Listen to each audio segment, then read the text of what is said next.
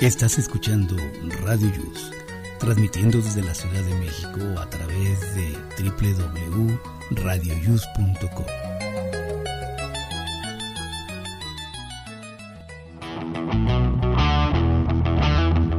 Hoy, en Aquí estamos, México. ¿Qué es un amigo de verdad? Quédate con la gente que te represente. Amigos con derechos. ¿Es conveniente? Aquí lo analizaremos. Amigos con derecho. ¿Sabes lo que te pasa cuando te enojas? Te sorprenderás. Si no son enchiladas, conoce el origen de esta frase. Hoy te daremos la tercera entrega de Misterios de los Volcanes. Esto y más en Aquí estamos, México. Comenzamos. radioius.com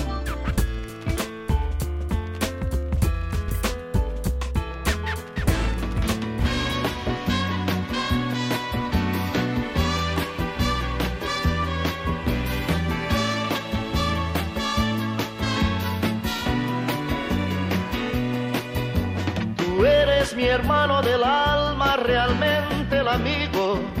Hola amigos, muy buenos días, ¿cómo están? Les saluda su amigo Jesús desde la Ciudad de México. Hoy es sábado 24 de octubre.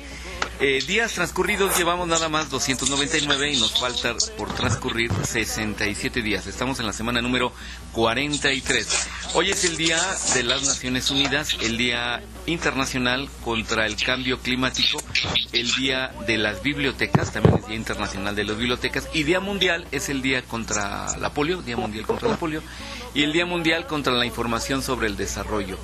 Eh, hoy se festeja a San Rafael, así es que si tienen algún amigo que se llame Rafael, pues a felicitarlo, a caerle en su casa. No, no, no, eso no, porque estamos en época de pandemia.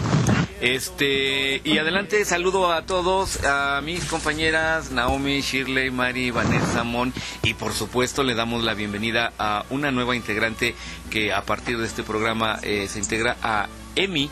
Y por supuesto Miguel, que es quien nos dirige la batuta aquí. ¿Cómo están todos? Buenos días.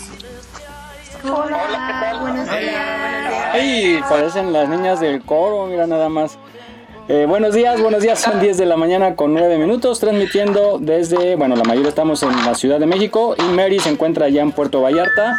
Es un gusto salir para ustedes a través de este sistema y a través de www.radioyus.com y a partir del domingo en su podcast de preferencia. Y Mon, pues ojalá se pueda conectar. Mon anda con muchísimo trabajo, pero ojalá se pueda conectar también. Bueno, le damos la bienvenida rápidamente a Emi, que se integra a partir de este programa. Emi, buenos días.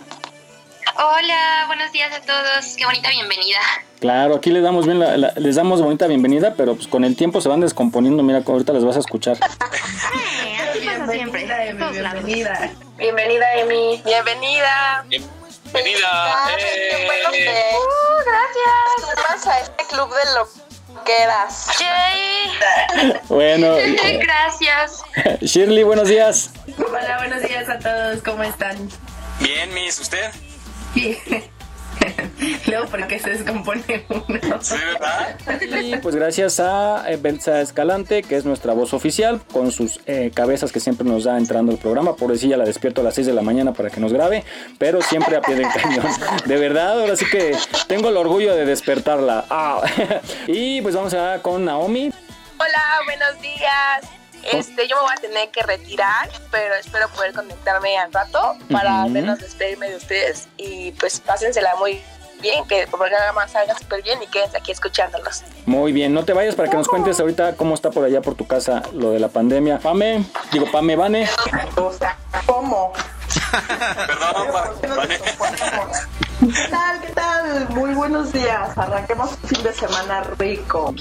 Vamos a iniciar este programa y les vamos a dar el WhatsApp para que se comuniquen 56 12 94 14 59 56 12 94 14 59 y pues nos den su eh, comentario, su queja, su sugerencia, etcétera. Bueno, oigan, pues vamos a iniciar con datos de la pandemia que tenemos pues malas noticias, ¿verdad? Eh, ya lo habíamos pronosticado, ya Moni Vidente puede ir buscando otra chamba porque aquí ya lo dijimos, que iba a estar eh, crítico después de las fiestas del 15 de septiembre y pues estamos viendo ya las consecuencias. Chihuahua sigue, es el único estado que está en semáforo rojo y hay algunos estados que posiblemente cambien. La Ciudad de México continúa en semáforo naranja con alerta de posiblemente regresar a semáforo rojo. Bueno, eso es lo que pasa por acá. Eh, cuéntenme, ¿cómo anda por allá por, por su rumbo? Eh, Emi, ¿cómo anda por allá en cuestión de pandemia? ¿Cómo ves a la gente, los lugares, los negocios? ¿Cómo se desarrolla por allá? Tú estás en el sur de la Ciudad de México. Pues la gente sí andan como que intentando hacer su vida normal, pero con las medidas y eso se agradece muchísimo. O sea, sí es muy complicado ver a alguien sin cubrebocas, sí le exhortan todo el rato a la gente a traer el cubrebocas. te estás poniendo gel cada cinco minutos, estés en un negocio, estés en donde estés, están echando desinfectante en todos lados. Entonces, eso sí se agradece mucho, que pues si a final de cuentas lo más recomendable sería quedarnos en casa porque el distanciamiento social es como que clave para evitar más contagios, pero claro que muchísimas personas no pueden darse ese lujo, pues. Y que estemos como que intentando aprender a vivir con esta situación y no bajando la guardia es como que pues lo segundo más recomendable en caso de no poderte quedar en casa, pues. Acá por mi rumbo igual está ya, ya a la gente no le importa, le vale, ya no usan cubrebocas. Pocas son las personas que sí, a veces este cuando voy al mercado de mi casa sí te obligan a usar cubrebocas y te dan ahí el gel, pero pues ya de la, en las calles que vas viendo pasar a la gente, eh, ya no usan cubrebocas, igual como dice estaban en el centro comercial, te obligan a usarlo, pero yo creo que si no fuera así, la gente ya no lo usaría. Exacto, sí, una situación muy difícil. Shirley, ¿cómo anda por allá, por tu zona donde te mueves? Pues igual yo diría que hay como un 50 y 50%, 50 de gente que sí lo está le está usando todavía y, e incluso hay gente que usa careta. Eh, pero también hay otra parte de la gente que no, que de verdad ni cubre bocas, ni, o lo usan en la papada que no sirve de nada. Entonces, mientras sigamos así, yo creo que, bueno, ya está más que claro, estamos regresando a los semáforos rojos en todas partes y no, no hay, no veo que la gente lo entienda. Yo no sé qué tiene que pasar para que, para que tengamos claro que la problemática que estamos viviendo es de verdad grave y que no, no estamos haciendo nada para ayudarnos a nosotros mismos. Como información acá en la Ciudad de México, panteones estarán cerrados para el Día de Muertos, así es que si tenía planeado ir, piense pues en hacer homenaje a sus difuntos, mejor desde casa, algún altarcito, algún rezo y pues no se exponga ni exponga a los demás porque de plano no van a poder entrar se cancelan las mañanitas en la Basílica de Guadalupe. También si pretendían venir aquí a la Ciudad de México en peregrinación, pues absténganse de hacerlo porque no van a poder entrar. Y Six Flags eh, abrió sus puertas, pero con las imágenes que vimos en la televisión, cerca de 9.000 visitantes, la mayoría sin conservar la sana distancia, sin traer el tapabocas dentro, y este, en la efusividad, el juego, la adrenalina, los abrazos y eso, pues de ahí va a haber muchos brotes seguramente. Los macrocráneos que estaba la exposición en reforma ya fue retirada para evitar aglomeración de personas y pues los, los lamentables contagios. Bueno, Jesús, ¿cómo andaba ya por tu rumbo? Pues eh, con una, una mm, irresponsabilidad que yo veo en mucha gente, eh, como bien comentan ustedes, eh, yo veo que la gente anda, sobre todo los jóvenes, ¿no? Donde los papás quizá a veces se ven en la impotencia de poder controlarlos. El otro día platicaba con un amigo porque pasamos por una cancha que están sobre un camillón de aquí de cerca de donde vivimos y fuimos al banco los dos, necesariamente tenemos que ir, eh, bueno, cada quien a hacer sus respectivos pagos. Me lo encontré y fuimos hacia el banco. Y entonces vi precisamente que estaban los chicos ahí jugando básquetbol y se me hizo muy irresponsable y comentamos, eh, quizás es algo, pues, algo complicado el poder controlar a un joven, ¿no? Ellos, eh, por las noticias, sienten, o la mayoría de ellos son inmunes, no tienen, el, se contagian, son asintomáticos y ya, hasta ahí se acabó y pueden seguir su vida normalmente con sus, entre comillas. Eso les hace ser irresponsables. Entonces aquí los padres, la sociedad, las autoridades sobre todo deberían de poner sumo cuidado para generar conciencia entre ellos. Pero bueno, yo veo las cosas muy mal, espero que se mejoren y que haya mayor conciencia aquí en la Ciudad de México, bueno, en todo el país. Ya cerramos la cuestión de la pandemia, en resumen hay que cuidarnos porque eh, vienen los brotes y los hospitales ya están reportando saturación de, de pacientes y pues viene otra vez de nuevo ese peregrinar de de familiares con el paciente grave, entonces es algo muy, muy, muy, muy feo. Hay que evitarlo, por favor. Naomi, pues te tienes que retirar. Muchísimas gracias por ingresar. A ver si te puedes conectar al ratito para despedirte. Y nos da mucho gusto que eh, estuviste con nosotros, aunque sea unos minutos. Sí, cuídense mucho. Los voy a extrañar. Pásensela bien. Nosotros igual. Que Bye.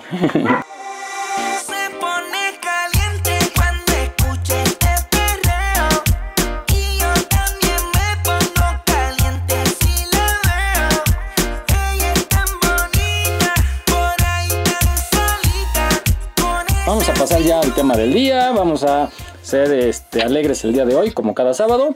Y pues precisamente amigos, amigas, vamos a tratar el tema de qué es un amigo. Ustedes recuerdan, por ejemplo, a ver, vamos con, con Emi.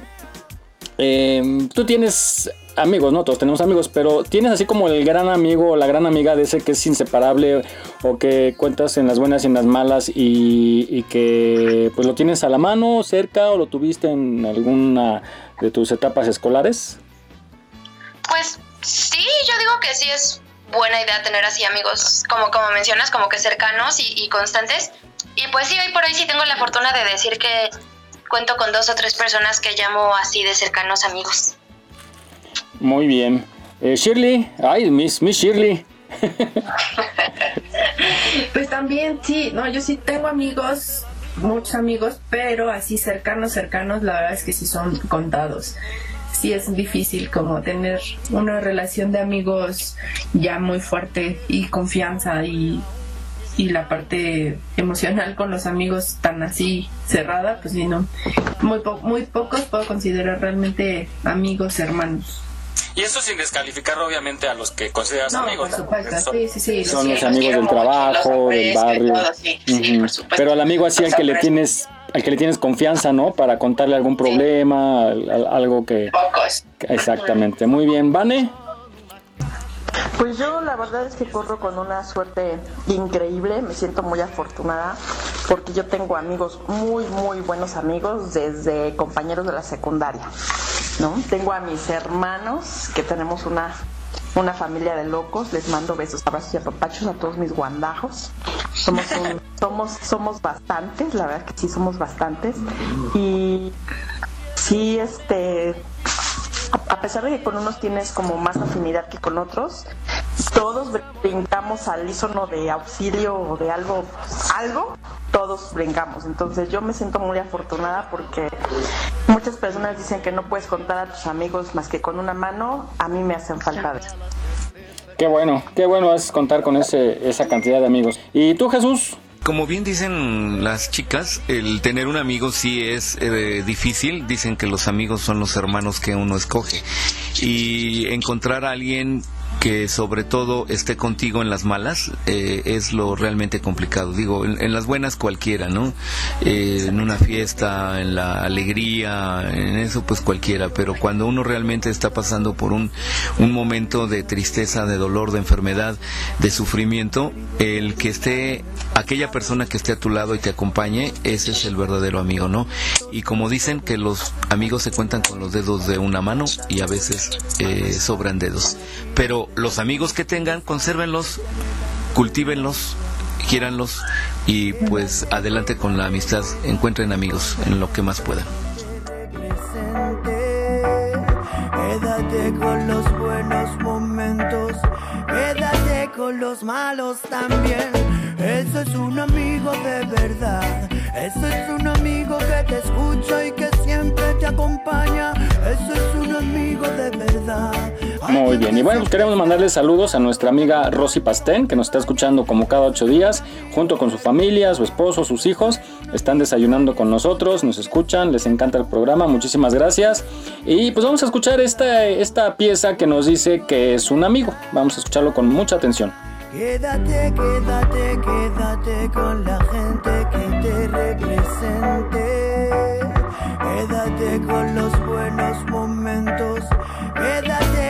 Los malos también. Eso es un amigo de verdad, eso es un amigo que te escucha y que siempre... Existen personas en nuestras vidas que nos hacen felices por la simple casualidad de haberse cruzado en nuestro camino. Algunas recorren el camino a nuestro lado, viendo muchas lunas pasar, mas otras apenas vemos entre un paso y otro. A todas las llamamos amigos, y hay muchas clases de ellos. Tal vez cada hoja de un árbol caracteriza uno de nuestros amigos. El primero que nace del brote es nuestro amigo papá y nuestra amiga mamá, que nos muestra lo que es la vida. Después vienen los amigos hermanos, con quienes dividimos nuestro espacio para que puedan florecer como nosotros. Pasamos a conocer a toda la familia de hojas, a quienes respetamos y deseamos el bien. Mas el destino nos presenta a otros amigos, los cuales no sabíamos que irían a cruzarse en nuestro camino. A muchos de ellos los denominamos amigos del alma, de corazón, sinceros, verdaderos. Saben cuando no estamos bien, saben lo que nos hace feliz y a veces uno de esos amigos del alma estalla en nuestro corazón y entonces es llamado un amigo enamorado. Ese da brillo a nuestros ojos, música a nuestros labios, saltos a nuestros pies. Mas también hay de aquellos amigos por un tiempo, tal vez unas vacaciones o unos días o unas horas. Ellos acostumbran a colocar muchas sonrisas en nuestro rostro.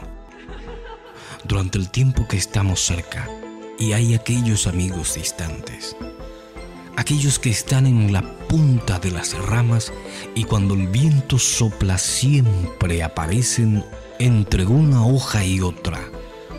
El tiempo pasa y perdemos algunas de nuestras hojas. Algunas nacen en otro verano y otras permanecen por muchas estaciones. Pero lo que nos deja más felices es que las que cayeron continúan cerca alimentando nuestra raíz con alegría. Son recuerdos de momentos maravillosos de cuando se cruzaron en nuestro camino. Te deseo, hoja de mi árbol, paz, amor, salud, suerte y prosperidad. Simplemente porque cada persona que pasa en nuestra vida es única. Siempre deja un poco de sí y se lleva un poco de nosotros.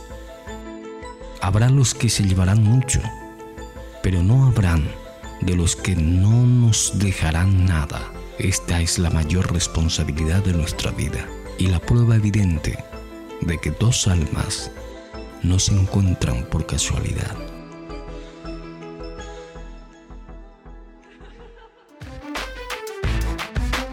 Aquí estamos, México. Esperamos tus comentarios a nuestro WhatsApp 56 294 1459. 56 294 1459. Continuamos. Bien amigos, pues estamos de regreso. Este, esto de la amistad es algo bien polémico, es bien bonito cuando se tiene un amigo, una amiga de verdad. Digo, es lo más padre que puede existir. Como dice el dicho, que son hermanos de selección. Adelante, Miguel. Sí, sobre todo, por ejemplo, hay mucha gente, muchos chavos que estudian aquí en la Ciudad de México, que vienen de los estados de la República Mexicana, y, que su familia anda por allá y a veces tienen alguna emergencia y pues tienen que contar con el cuate, ¿no? Así que para las buenas y las malas, ¿no? Para la, para la briaga, para sacarlo de, de la alcaldía, del torito, de ayudarle para la, la multa. Sí, ¿no? Pues la verdad. La verdad. Son las malas. Exactamente, pero, pero es bueno contar con alguien que le puedas marcar y, te responda y o te ayude con un depósito, no sé. Es, es, es bueno contar con esos cuates que, que, ya luego se vuelven anécdotas, ¿no? Y este, ya cuando pues ya eres más grande y te reúnes, es, es así como recordar, oh, ¿te acuerdas cuando pasó esto? ¿Te acuerdas del otro? Hay veces que ni se acuerda la gente, es muy chistoso. Pero bueno, ¿no? ¿Ustedes tienen así alguna anécdota así muy cañona que se acuerden? Este, ¿Alguien que quiera contar? Yo les platico, yo les platico una. Estábamos festejando el cumpleaños de un amigo. Ajá. Y de repente otro que estaba por llegar a la fiesta, efectivamente, ahora sí que se topó con un poste y le chocaron, ¿no? Que le atravesó el poste. Se atravesó el poste. Afortunadamente había como el Ministerio Público en- muy cerca de donde estábamos nosotros eh, en la la reunión, ¿no? Y pues típico nos habla y así como que, ¿qué creen que me detuvieron por menso, no? No, bueno, el ministerio no sabía dónde meter a tanta gente porque toda la fiesta le fue a dar al ministerio. No, bueno. Entonces fue así como que, ¿qué, qué? No, pues venimos a sacarlo, todos, todos, no, pues lo dejaron salir más rápido. Con tal de que ya se vayan todos. Qué buena onda toda la banda. Sí, no, pues estábamos en plena fiesta y nos dice, oye, es que qué creen yo, ah, más menso, ¿no? Y, y pues así como esos, yo tengo un grupo de amigos que nos pasa cada cosa que afortunadamente ahora los que tenemos hijos ya son amigos de los hijos de todos y se dicen primos, ¿no? Ah, mi Ay, primo, ay. Entonces sí, es una familia muy, muy bonita. Qué bien. Yo te- ¿Alguien más de ustedes, chicas? No, yo ya ni me acuerdo de las fiestas. Ay, no es cierto. Ni puedo llegar a una anécdota así de buena. No, pero alguna que se recuerden así que, que hayan contado con un amigo o amiga o que ustedes hayan llegado a salvar. Bueno, pues yo, yo quiero platicarles que eh, estuvo muy curioso, por eso dicen que, que el mundo es tan pequeño y por eso hay que llevarse muy bien con todos y no meterse en broncas, porque fíjense que una vez andaba yo, yo grababa para un programa policíaco, eh, los fines me iba con mi cámara y estaba con algunos socorristas y algunos técnicos en urgencias médicas recorriendo la ciudad. Entonces tenía la suerte de que nos encontrábamos los accidentes justo cuando casi casi pasaban o incluso llegaban a pasar al lado nuestro, ¿no? Entonces rápido yo empezaba a grabar y ya de regreso, ya eran como 3, 4 de la mañana, por Avenida Insurgentes y Nuevo León, había un incidente ahí que se separaron dos carros, empezaron a pelear, entonces unos se bajaron de un carro y destrozaron el otro los cristales y golpearon a dos, tres chavos, se fueron. Y, y nos, y bajamos a ayudar así como de, están bien, este, oye, ¿qué onda? Y, y tratamos de seguir al otro, pero se nos peló, ¿no? Pero eso de que te bajas y dices, ¿a quién ayudo? Cuando no sabes qué está pasando, ¿no? No sabes quién es el bueno y quién es el malo. Y ya, pues ayudamos a esos chavos, este, ahí los medio curamos. Y, ya me fueron a dejar a mi casa y todo.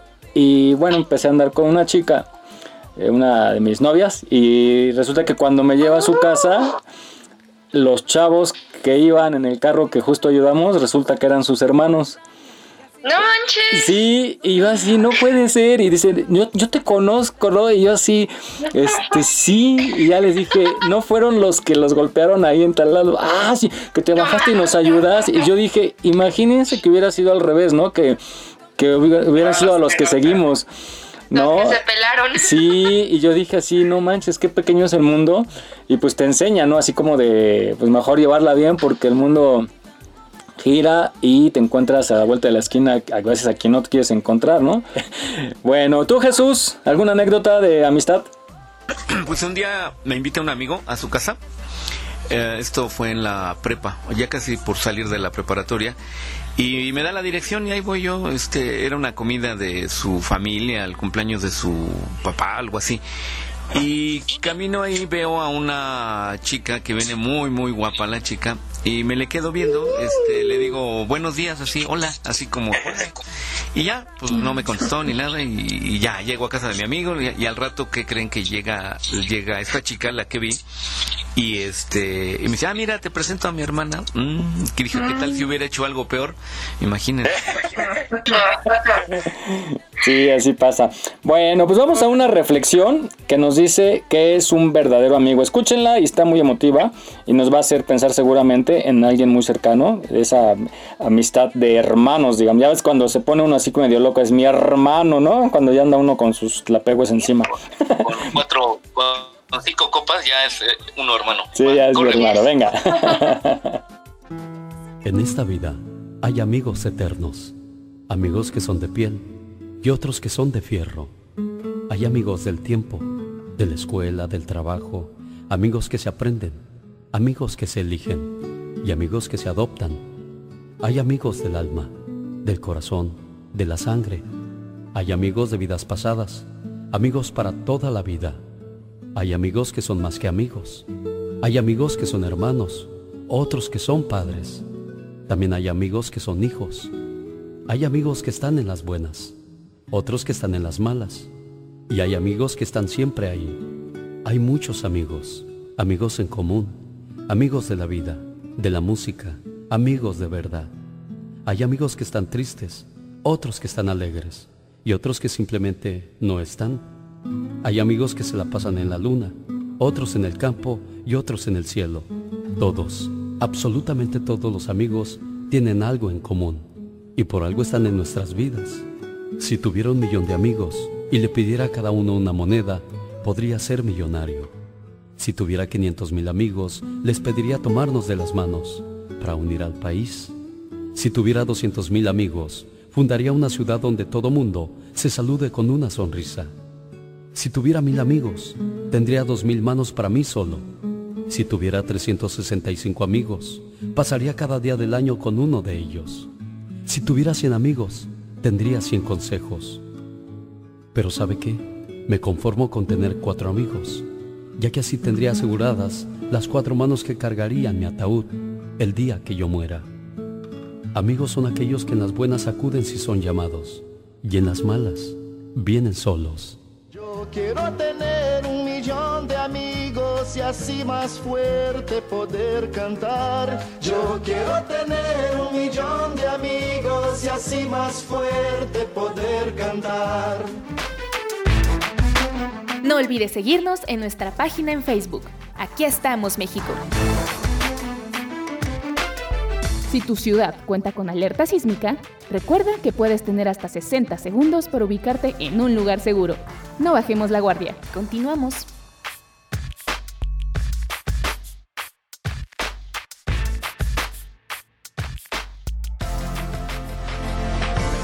Muy bien amigos, estamos de regreso. Aquí estamos hablando del tema de hoy. De parte del tema son la amistad. Adelante Miguel. Así es, pues bueno, esto refuerza lo que dijimos hace un rato y todos tenemos ese gran amigo, ese gran cuate, que si ya no tenemos contacto lo recordamos con mucho cariño. Por ejemplo, y, por ejemplo, a los amigos, como hay muchos sinónimos, ¿no? ¿Cómo, cómo le dicen ustedes? Bueno, cuate, amigo, ¿qué más? Carnal, carnal, Compa. Manis. brother. Manis, manis. ¿Qué más? Mujeres, ¿cómo, cómo, cómo les dicen así a la... Bueno, amiga, ¿no? Usan mucho el mana, manita y amiga. Amiguis, sí. Ami, ami, ami, ami. Ah, sí, cierto, ami. Tenemos a Emi, aquí tenemos a Emi. Ah, bueno.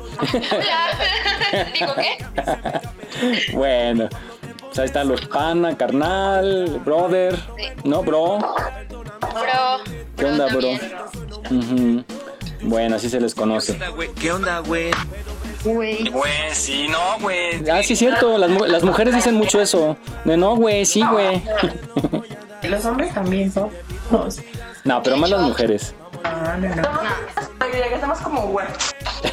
Bueno, ok, pues ahora vamos a la parte ya escabrosa de esto de la amistad, ya cuando se pasa de amigo, de que ya, ya como que, oye, pues ya, como que ya llevamos mucho de amigos, ¿no? Este, y pasa, Cambio de luces. ya co- como que ya no te veo como amiga, ¿eh? Así. Ah, este. No me había dado cuenta que estabas. Ah, así de, oye, pues si no eres tan fea. Ay, sí, no es cierto. Te prometo no mancharte la camisa, no pedirte más amores si estás deprisa, te comprenderé. No, no es cierto. No hay amistad entre hombres y mujeres, ¿verdad, Jesús? Pues sí, yo digo que, no, que es difícil. Ah, de veras, ahorita Ah, les voy a comentar puede. otro tema. Les voy a comentar otro. Bueno, adelante, adelante. Tú sigue ahorita. Bueno, va- Vamos a escuchar a Alicia que nos habla cuando después de ser amigos ya pasa a una relación un poquito más íntima y hay relación entre amigos y si es bueno o si es malo. Adelante con Lizzie.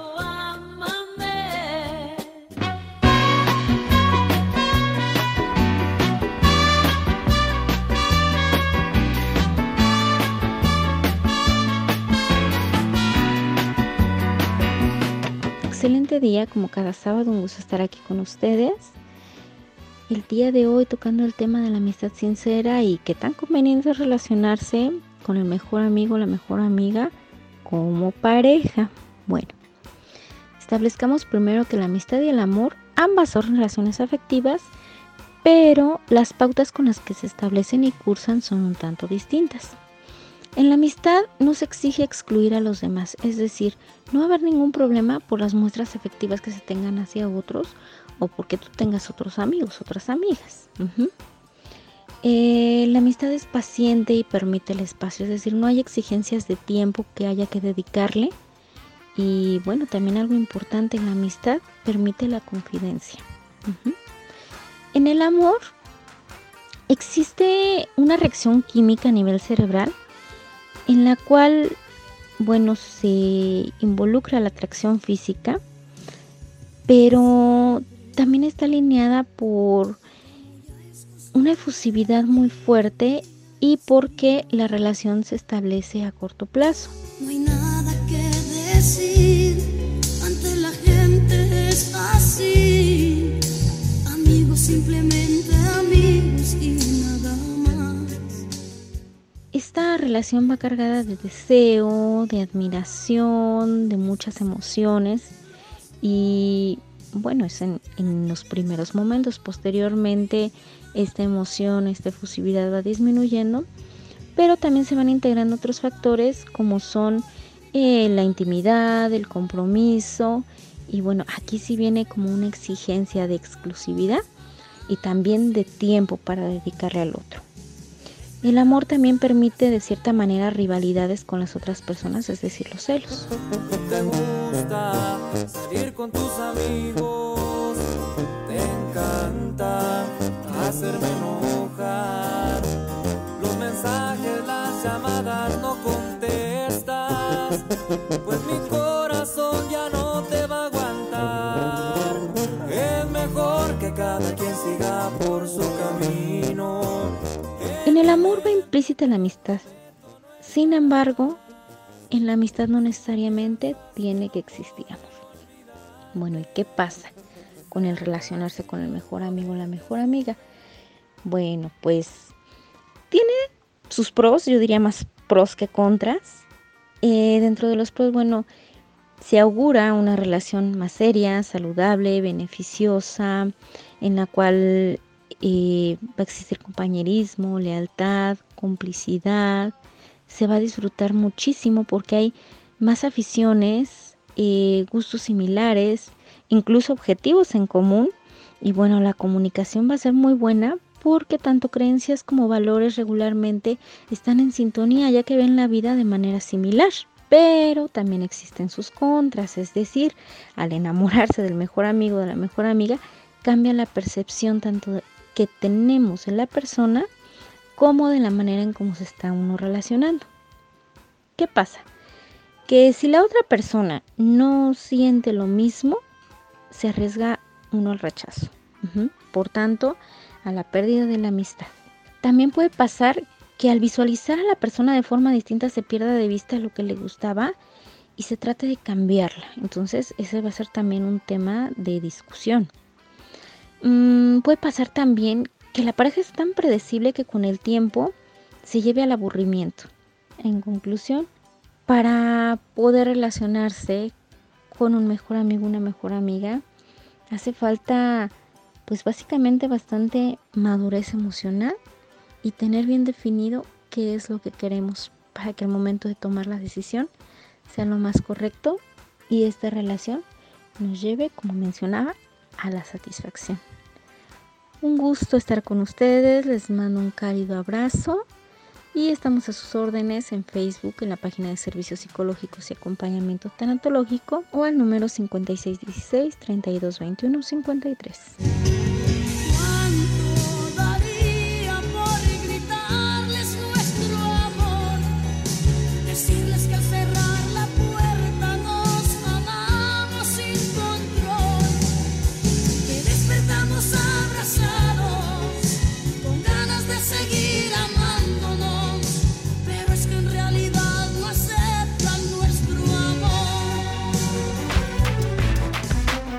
Aquí estamos, México. Esperamos tus comentarios a nuestro WhatsApp 56 294 1459. 56 294 1459. Continuamos. Estamos de regreso, estamos platicando de todo aquello que implica el tener una relación de noviazgo, eh, cómo nace, cuánto se mantiene, cómo termina uno una relación, que creo que lo más adecuado es terminar lo mejor que se pueda. Pues el rencor, los odios y todo eso nunca es bueno, ¿no? Entonces, ¿sabes qué? No funcionó, eh, ahí muere y cada quien para su lado. Adelante. Sí, es bien complicado y sobre todo cuando eh, es, por ejemplo, en el centro de trabajo, en el club o en, en el equipo donde vas a seguir viendo a la persona. En el reclusorio. En el reclub, no, porque, no, porque ahí sí se paran, ahí sí se paran. No, pero con, la, con, con la, con las custodias. Ah, no, bueno, no sé. Pero sí es este. Cuéntanos, cuéntanos, ¿cuál es tu experiencia? Eso sonó como experiencia. Justo, algo que compartir con el grupo. A ver, Jesús. No, no, no, fue mera ocurrencia, no nada. Yo de repente. Oiga. un amigo. Sí, yo de repente oigo a Jesús, Todo se proyectó. a Jesús que luego está cantando ahí, mientras diciembre transcurre lentamente, yo estoy aquí en la cárcel pagando una condena. bueno. No, sí, bien complicado y sobre todo cuando es en, en el mismo centro de trabajo, que aquí nuestras señoras casadas, Shirley y Vane, pues su pareja la conocieron ahí, hasta donde tengo entendido, ¿no, Vane? Es correcto, tú te sabes mi historia. De hecho, yo me iba a casar yo con mi novio de la universidad y llegó este chamaco chihuahua a ponerle sopa. ¡Qué fuerte! Pero todo bien, ¿no? Pa- eh, Digo, todo fue a su tiempo, ¿no? No, no, no, todo fue a su tiempo. No, y además fue bueno, para- 20 para años bien, con ¿no? mi marido para, para super mega bien. Todavía me cae bien, es lo que le digo. Preocúpate primera vez me caiga el gordo. Entonces, no, no, no, súper bien. Me encanta, este, todavía, todavía me gusta. Muy bien. Llegó en el momento justo, Vane. De hecho, sí. Sí, exacto, así. Sí, ¿Y tú? Yo también lo conocí. la historia. Yo también lo conocí en el trabajo. Este, de hecho en la misma oficina, estamos en la misma área. Cuando sentado en las piernas. exacto, nos sentábamos juntitos. Eh, Ay, pero qué, qué, qué horror. Qué horror cuando porque. empezamos a andar, fíjate, no, él se fue a otra producción y de hecho ya, pues como que ya no, pues obviamente ya no trabajábamos juntos. Y después, por cuestiones de trabajo y todo, yo me fui, él regresó a la producción en la que nos conocimos. Y después yo regresé y ahorita estamos trabajando juntos otra vez. pero bien, o sea, la verdad es que no es que sea fácil, pero igual hasta la, la pandemia nos ha ayudado porque tenemos que ir un día cada quien por nuestra hija, porque no, no, no hay escuela, no hay guarderías. Pero este, mm, pues sí, o sea, pues realmente no, no, no trabajamos juntos, pero no revueltos, ¿sabes? La clave. Oye, pero qué difícil. Yo no, yo no aguantaría que, que, por ejemplo, a lo mejor sales tú temprano, ¿no? De la oficina y, ah, bueno, nos vemos. Y ya estás en tu casa y de repente llega él y abre la puerta, ¿no? Dice, oye, otra vez tú. Ah. Entonces es que como dices, Vane, todavía me cae bien, entonces mientras me caiga bien, Y qué complicado, ¿de qué platicas los chismes de ahí del trabajo? decir, oye, ¿qué crees que fulano de tal le pasó, hizo, hizo, vino, lo que sea? Obvio, como está uno en el mismo trabajo, pues se entera uno de lo mismo, ¿no? Entonces, como Ya lo que está hablando, exacto. me- ya me dijo, te estoy escuchando que no digas nada malo, ¿eh? pero sí, obviamente platicamos de las cosas del trabajo, pero fí- fíjate que justo lo que decía, por la pandemia pues tenemos que ir un día cada quien, entonces realmente no nos enteramos de lo mismo siempre. In- intercambian chisme. Ah, se mantienen informados mutuamente. Exacto. Nice.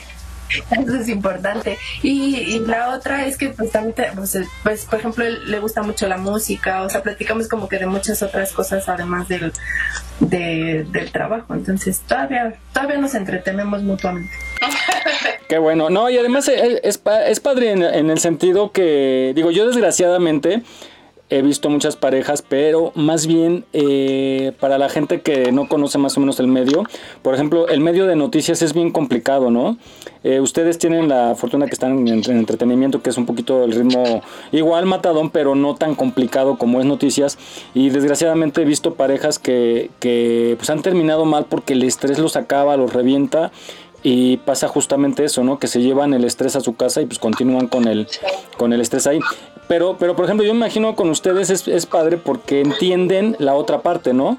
O sea, eh, sabemos que la, en el medio de televisión y radio es, es muy demandante y a veces sabes a qué hora entras, pero no a qué hora sales. Y entiendes esa parte. Entonces yo creo que te acoplas bien porque entiendes qué es lo que está pasando, entiendes el lenguaje también, que es bien difícil que alguien que no es del medio, que por ejemplo, yo cuando tenía una novia y le decía, ¿sabes qué? Es que me, me tengo que quedar, o sea, porque nos pidieron esto último, no, pues repórtate enfermo, que no sé qué, que lo haga otro, y pues no, o sea, es muy difícil que comprendan cómo es ese medio.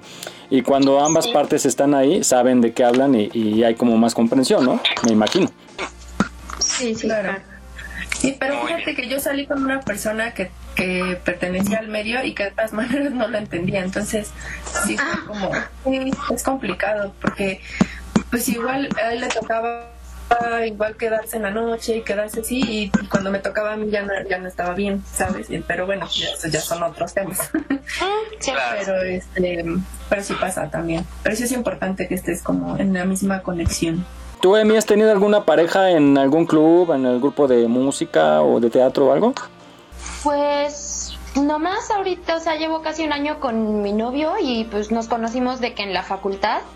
Y por ejemplo, como yo sí me muevo mucho en el medio del teatro, luego sí es curioso, ah, pues de que me ve cotorreando con mis amigos. Obviamente al momento de, de, de estar en escena, pues la cercanía física tiene que estar ahí. Entonces, Luego, o sea, yo siento que lo es alguien, justo como ustedes comentan, o sea, si no es alguien del medio, este, pues sientes que va a fracasar. He tenido amigas igual de teatro que pues sí fracasan sus relaciones porque los novios están como, este güey, ¿qué onda? Pues es mi pareja de escena. Y pues la neta es que yo he tenido la fortuna de que mi novio no es nada de eso, pero pues eso no quita de que sea un poquito extraño eh, cuando estás, no sé, con algún compañero así, y de repente llegas con tu pareja como, hola, ¿viste todo lo que acaba de pasar, verdad? Y claro, estábamos en un escenario, pues cómo no, pero... Pero sí, o sea, creo que más allá de que la comprensión se pueda dar de que son personas que se mueven en el mismo medio, también es como que muchísimo de comunicación, o sea, de que las cosas claras, si a ti te incomoda verme pues haciendo mi trabajo, no sé, como ustedes comentaban, de que tú sí te puedes quedar en el trabajo cuando te piden horas extras, pero yo no. Oye, lo siento mucho, pero pues es mi trabajo. Claro.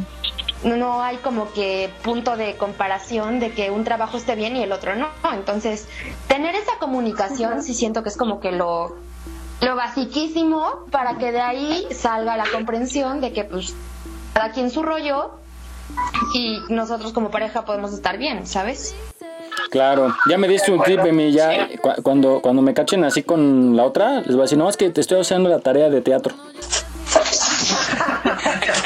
No para Mañana tengo obra, tengo presentación y cómo me presiona la maestra, bueno, en fin. Está bien. Pues vamos, vamos a esta parte, justo derivado de ahí, más o menos por ahí va, de qué son los amigos con derechos. Ya no les pregunto nada porque como son casadas, no vayan a meter la pata y bueno, no quiero reclamos después. Vamos a ver lo que son los amigos con derechos. Te presto mis besos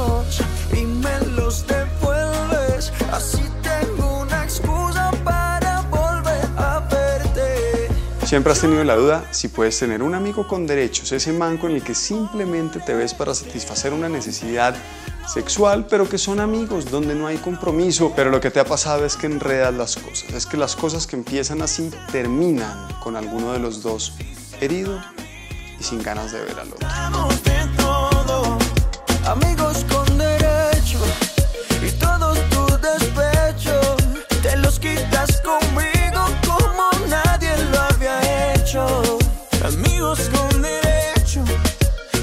Los amigos con derechos son la zona gris más peligrosa que puede haber en el mundo y en las relaciones por una sencilla razón. Porque cuando son amigos con derechos está implícito que son amigos, es decir, que se la llevan bien, que se caen bien, que se divierten juntos, que les parece bien como piensan, pero que además se dan derechos de novios sin querer ser novios. El problema es que de ahí a que alguno de los dos se enamore es un paso muy corto.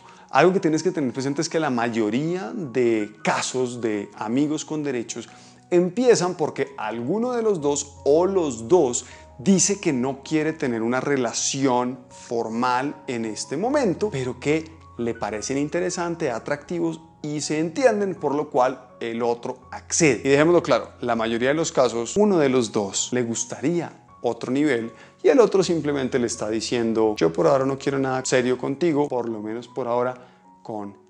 Eran las 8 y 15 en la plaza de San Juan.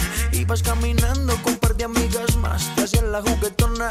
Como que no quieres la cosa. Me tiraste una mirada misteriosa. Así que te voy a decir tres cosas que tienes que hacer para que una relación de amigos con derechos realmente funcione. Lo primero que tienes que hacer es ser absolutamente honesta contigo mismo. ¿Quieres una relación de amigos con derechos donde realmente no quieres tener una relación de noviazgo, donde realmente no quieres formalizar las cosas y simplemente estás en un momento de tu vida donde ese tipo de amigos te ayuda para satisfacer una necesidad sexual o estás en un punto de tu vida donde te encantaría tener una relación con él, pero como él no quiere, tú prefieres asumir el rol de amiga con derechos para no perderlo o hacer que se aleje. Ten claro si realmente lo quieres tener y si te conviene o no te conviene. Lo segundo que debes hacer es mantener la relación netamente de derechos sexuales. Y esto es muy fácil. Si son amigos con derechos y se empiezan a enfocar más en la balanza de amistad, es decir,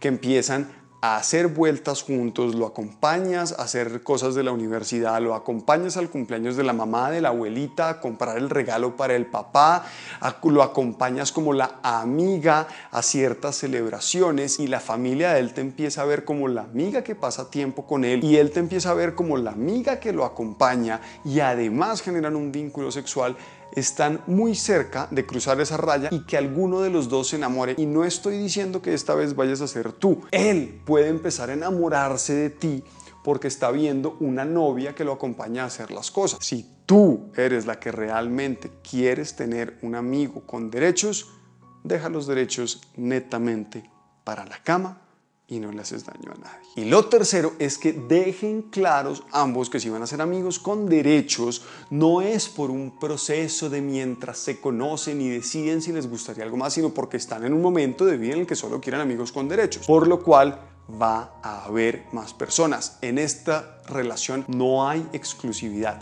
Y eso lo debes dejar claro desde un principio para ambos lados. Porque si no lo dejas claro y tú empiezas a guardar fidelidad y además empiezas a tener una relación de amistad y empiezas a desarrollar sentimientos, el día que él llegue a decirte, oye mira, a partir de hoy somos amigos, ya no tenemos derechos porque te presento a Andrea y Andrea es mi novia porque es el amor de mi vida, lo más probable es que tú te sientas muy mal y digas, ¿cómo así? Si yo vengo al lado de este man acompañándolo, haciendo esto, él no quería nada serio y ahora resulta que sí quiere algo serio, pero algo que no es conmigo, te lo tomas personal y vas a decir, ah, entonces este man todo el tiempo me dijo es, yo sí quiero algo serio, pero no contigo y me usó de escampadero. Lo mismo puede pasar al lado contrario. Si él se enamora de ti, si tú no lo dejabas claro, si él te guardaba fidelidad, Tú salías con más personas y él no sabía, el día que se entere va a sufrir. Así que déjenlo claro desde el principio para que sepan que están en la misma página.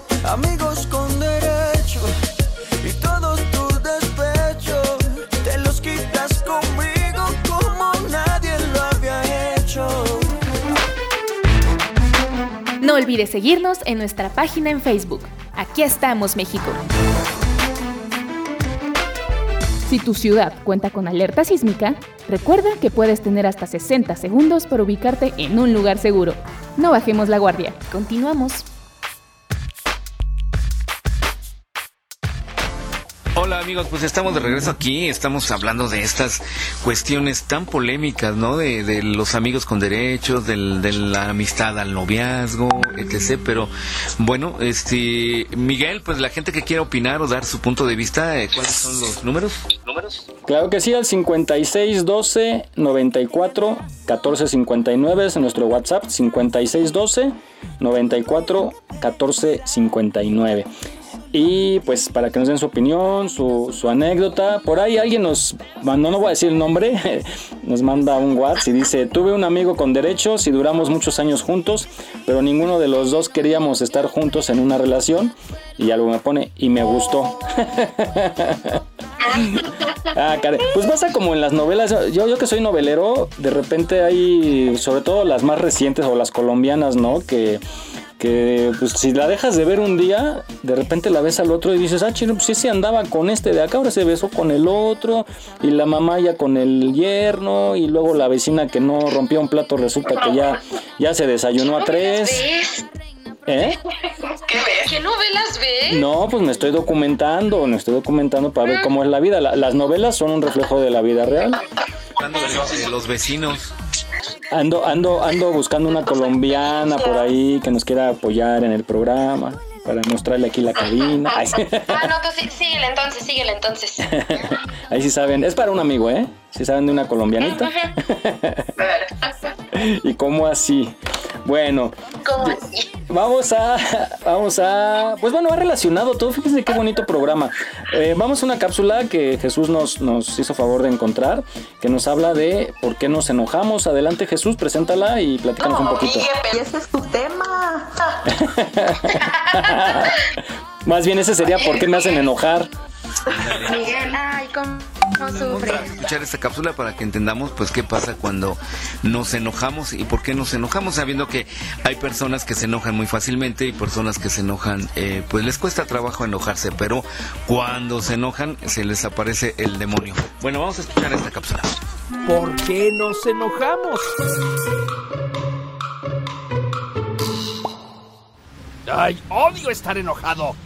Como seres humanos podemos tener emociones bastante complejas. La nostalgia, el desprecio o la vergüenza, por ejemplo. Esos son estados emocionales que construimos conforme nos desarrollamos. Ni los niños pequeños ni los animales las tienen. Pero en el siglo XX, el psicólogo Paul Ekman identificó seis emociones básicas que comparten tanto los animales como los humanos chicos y grandes. Disgusto, miedo, alegría, tristeza, sorpresa y enojo. Una emoción compleja como el desprecio sería una mezcla de emociones básicas como el enojo y disgusto, por ejemplo. ¿Y qué provoca el enojo? El enojo es una respuesta a lo que percibimos como una amenaza o un daño. Es la manera que tenemos prácticamente todos los vertebrados de preservar nuestra existencia y la de los que consideramos los nuestros. Como humanos, muchas cosas nos pueden irritar.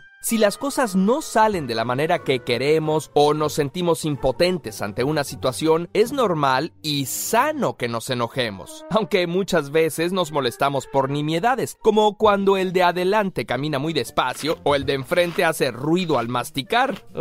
La realidad es que cuando nos enojamos por cosas irrelevantes es porque ya estábamos en un estado de estrés o enfado. Estar cansado, tener hambre o incluso situaciones estresantes como ir tarde nos hacen más propensos a ponernos furiosos. Y lo malo es que muchas veces enojarnos no ayuda de nada. Estudios han demostrado que las personas corajudas son más propensas a sufrir enfermedades cardíacas, como presión arterial alta y ataques al corazón. No vale la pena poner nuestra salud en riesgo por cosas irrelevantes y que fácilmente se podrían solucionar o dejar pasar. Cuando nos enojamos, la amígdala, que es la encargada de procesar nuestras emociones y comportamiento y que está en esa parte profunda del cerebro que compartimos con los reptiles, toma el control, libera adrenalina y norepinefrina y nos pone en un estado de alerta. Los músculos se tensan, el ritmo cardíaco y la presión sanguínea aumentan, los sentidos se agudizan y nos sentimos con mucha energía. Básicamente tu cuerpo te prepara para pelear o huir. Esta respuesta instintiva es muy útil para solucionar los problemas de muchos animales y nos ayudó a sobrevivir hasta hoy en día. Se puede decir que el enojo es bueno cuando nuestra vida o nuestra dignidad están en juego, pero actualmente ya no podemos ni es saludable solucionar todos los conflictos como lo hicieron nuestros antepasados feroces. Hemos desarrollado una corteza prefrontal que nos permite controlarnos y medir las consecuencias de nuestros actos. Existen trastornos que hacen que una persona no sea capaz de controlar sus comportamientos agresivos, violentos y de enojo. Algunos son más comunes de lo que se pensaba. Por ejemplo, según un estudio de la Universidad de Harvard, el trastorno explosivo intermitente afecta a uno de cada 14 adultos. Y bueno, aunque no padezcamos algún trastorno, todos hacemos corajes. Pero la diferencia está en cómo manejamos nuestra furia. Si crees que tu enojo enojo afecta tu calidad de vida o la de tus allegados, intenta identificar cuáles son las cosas que te ponen furibundo y los pensamientos que llegan a tu cabeza. Y si te sucede con frecuencia o sientes que te pasas de la raya, busca ayuda profesional. Estas son algunas señales de alarma a tomar en cuenta para identificar un problema de ira. Tener un comportamiento destructivo hacia los demás o hacia ti tener impactos negativos en tu salud mental y física, conductas pasivo-agresivas e inhabilidad para sentir otras emociones. Un estudio realizado por Aaron Sell mostró que individuos que eran más capaces de enojarse solían salir más triunfantes en conflictos e incluso parecían más atractivos al sexo opuesto. Aristóteles sostenía que enojarse es fácil, lo difícil es saber con quién, en qué momento, con qué intensidad o incluso incluso si existe realmente un motivo para enojarse, como lo expresa el psicólogo Ryan Martin. No apagues tu enojo, canaliza tu furia para actuar ante la injusticia. Úsala de manera inteligente para defenderte a ti y a los tuyos, para protestar, expresarte y perseguir metas importantes. No olvides seguirnos en nuestra página en Facebook. Aquí estamos, México. Si tu ciudad cuenta con alerta sísmica, recuerda que puedes tener hasta 60 segundos para ubicarte en un lugar seguro. No bajemos la guardia. Continuamos.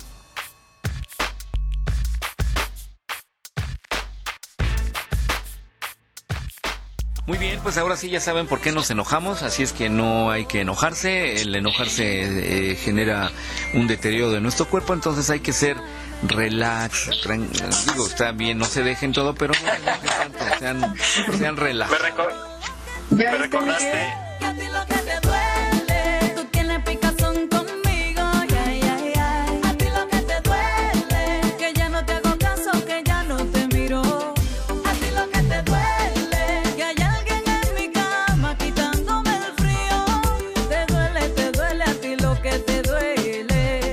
es, es, muy malo enojarse. Yo he visto gente que se pone roja y hasta las venas se le saltan y los ojos, ¿no? Ay, no. He vivido, yo he vivido. Me suena. Pero sí, es malísimo porque pues, ya como escuchamos nos hace daño al, al, al organismo y pues nos puede llevar también a una tragedia, ¿no? A veces un simple incidente de tránsito, y lo hemos visto en las noticias, deriva en asesinato porque la gente se, se enoja, se prende. Ahorita la gente está como muy sensible y por nada, y armada, muchos están armados y por nada bajan a reclamar y en un acto de, desfogue, eh, pues echan a perder su vida, ¿no? Porque pues matan y los llevan a la cárcel y bueno, hay que pensarlo bien. Eh, siempre hay que pensar, yo, yo por ejemplo en mi caso soy muy tranquilo manejando, soy muy tranquilo cuando llevo prisa, híjole, sí trato de relajarme más porque pues no falta el que se te cierra, el que te viene tocando, el que tocando el claxon, ¿eh? el que te viene tocando que te quites y que, que, que te fastidie. Nada más mentes cochambrosas, de veras. Tremendo resbalón. Saliendo vayan a misa, ¿eh? De veras, cochambrosos. a chocar. Me a misa entonces. y este, y bueno, eh, pues a veces piensa uno, a lo mejor lleva prisa, a lo mejor ya va tarde a lo mejor no es de aquí, porque mucha gente que, no es de aquí pues no sabe que lo difícil que es manejar en la Ciudad de México y a veces va en el carril de media a 40, ¿no? 40 kilómetros. Entonces hay que tener comprensión y simplemente pasarlos y, o dejarlos pasar y ya no meterse en problemas porque puede terminar en tragedia. Bueno, pues este, eso es la, la, la cuestión de los enojos. Oigan, y pues ya viene este, mañana ya entra, el, se termina el horario de verano. Cosa más linda, caballero, porque nos regresan una hora que, que sentimos perdida. Por eso estaba amaneciendo como muy oscuro. Ya hoy, antes de acostarse, hay que atrasar, retrasar el reloj una hora para que mañana tengan cuidado, sobre todo si tienen un viaje mañana. Bueno, no hay problema porque llegarían una hora antes, ¿no? Llegarían una hora antes y, y este... Puntuales todos. Sí, no se vayan a enojar por si llegan y dicen, no, pues no han llegado muchos, ¿no? Sino hay que adelantar el reloj, atrasar el reloj, perdón, atrasar, retrasar el reloj. Aquellos que siempre, que siempre llegan tarde, una hora, pues mejor no déjenlo como está y ya. Sí, ¿verdad? Para que lleguen puntuales. Está bien. Este, pues bueno, se retrasa el reloj una hora el día de hoy. Qué maravilla. Vamos a sentir que dormimos un poquito más.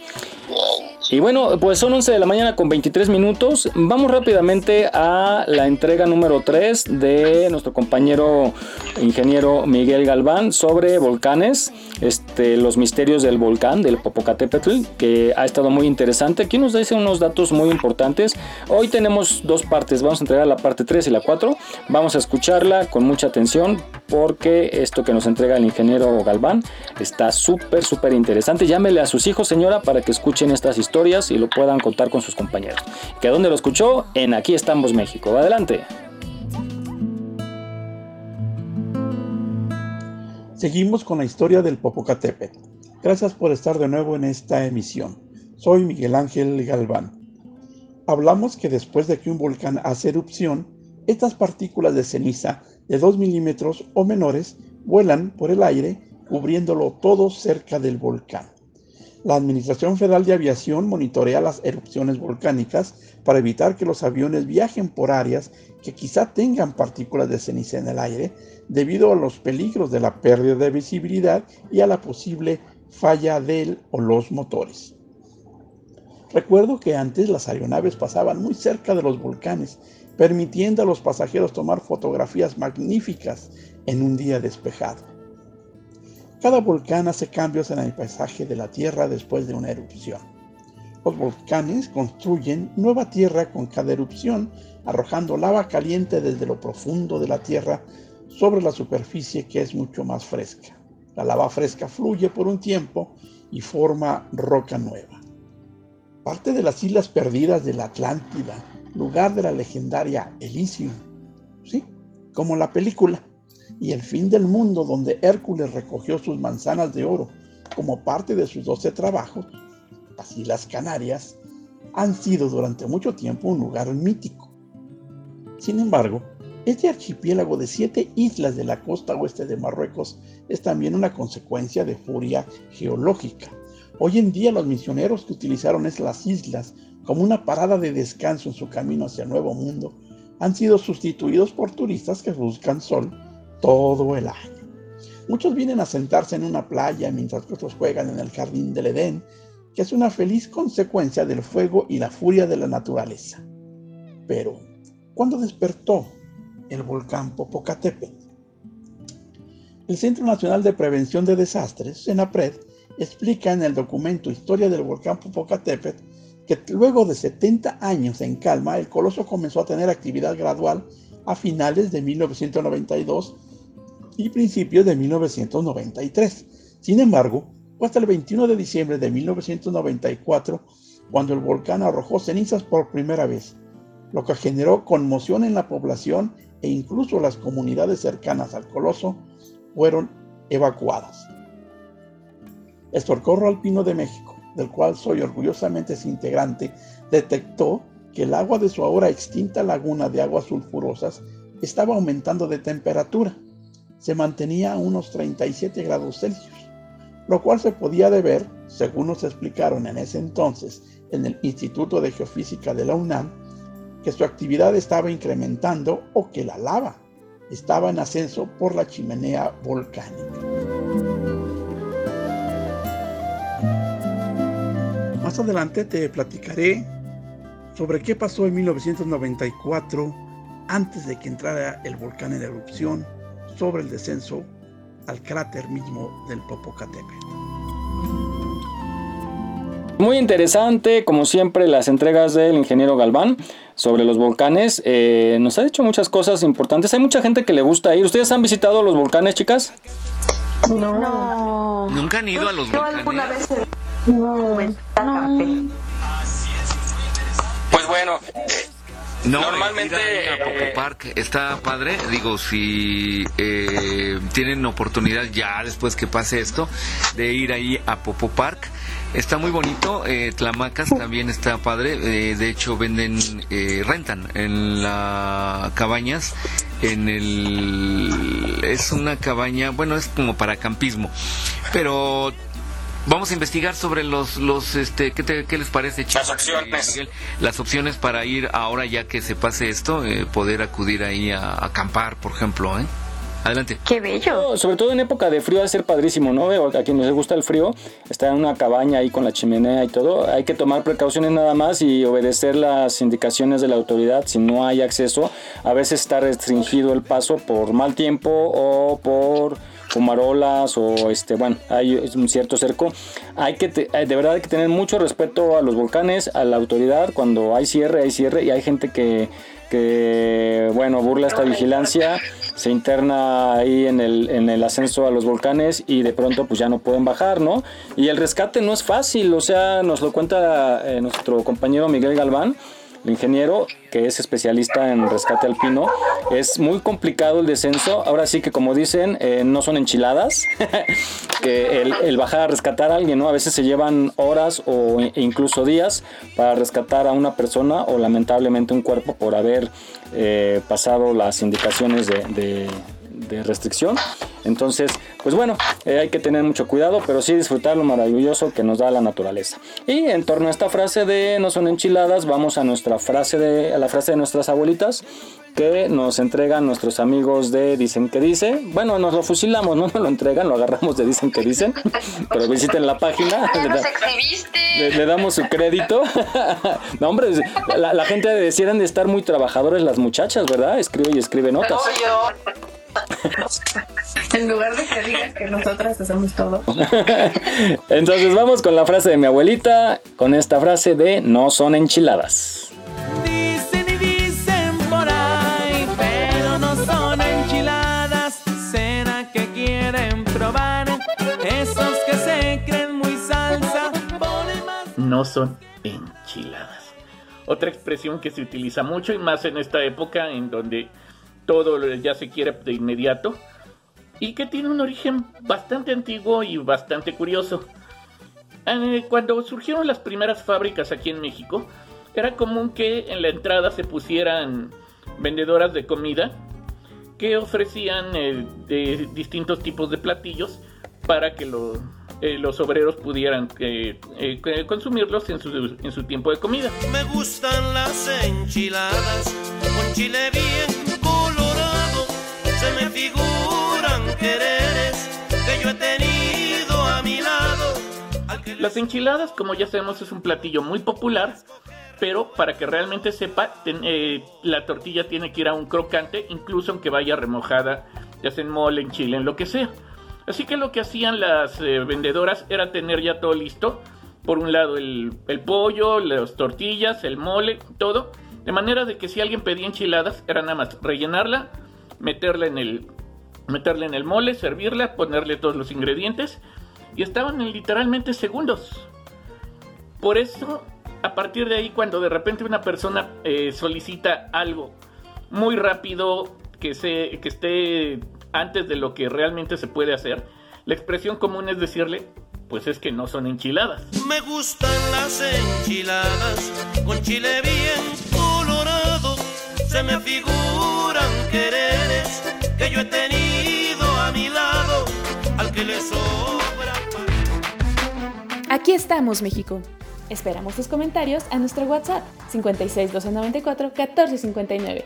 56 294 1459. Continuamos. Solo la miré, me gustó, me pegué, le invité.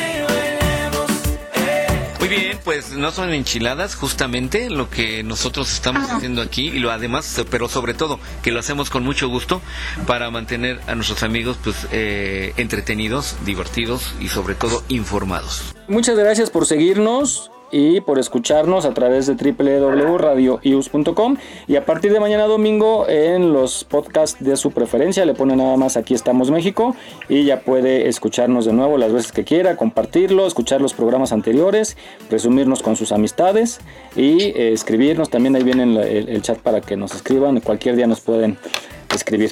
Bueno, y vamos ahora, hablando de entretenimiento, vamos al teatro. Ustedes han ido, oigan, eh, ¿qué ha habido de los cines? Ya no escuché nada, yo no conozco a alguien que haya ido a ver una película. ¿Sí siguen abiertos los cines? Según esto sí, pero pues quién sabe cuántas personas han ido. población es muy poca. Yo también le comenté a un amigo que publicó que había ido al cine. Le dije, oye, cuéntame tu experiencia, cómo te fue. Me dice, no inventes, éramos cinco en la sala, o sea. Y sin palomitas. Incluso escuché, bueno, vi una publicación que también puedes rentar la sala para ir con tus amigos que celebrar algo y puedes no tener la sala. porque esa publicación yo también la vi, pero no la vi como de la fuente de, de Cinemex o Cinepolis, lo que haya sido. Yo, yo supe que sí, sí era real, e incluso venían los costos, que no, no estaba muy volado, pero yo pensaba en el sentido que, que dije, híjole, a lo que, a lo que ha llegado, ¿no? Con la pandemia se han modificado los servicios y las ofertas. Miguel? Cañón. ¿De cuánto era? Eh, no lo tengo a la ahorita, lo checo, ahorita lo checo y ahorita regresando a la otra nota lo damos, porque sí, no estaba mal, ¿eh? 700 mínimo. Sí, no era, no era tan volado. Es como otra parte más de cómo esta pandemia está modificando pues la vida, ¿no? De todos. O sea, muchas cosas son ya virtuales, eh, otras cosas pues ya nada más en familia o separados. eh, por, por un lugar, este, el, el afore de 30%, etcétera. Y bueno, hablando del de, entretenimiento, Shirley eh, tiene una nota muy interesante sobre teatro y es una buena oferta para llevar a la familia. Adelante, Shirley. Así es, es una obra de teatro de clown. Eh, se, va a presentar hoy y mañana en el Teatro de la Ciudad. Vamos a escucharlo porque además está muy interesante y divertida. Yo me encuentro con Noemí Espinosa. Ella es actriz y directora especializada en comedia y clown.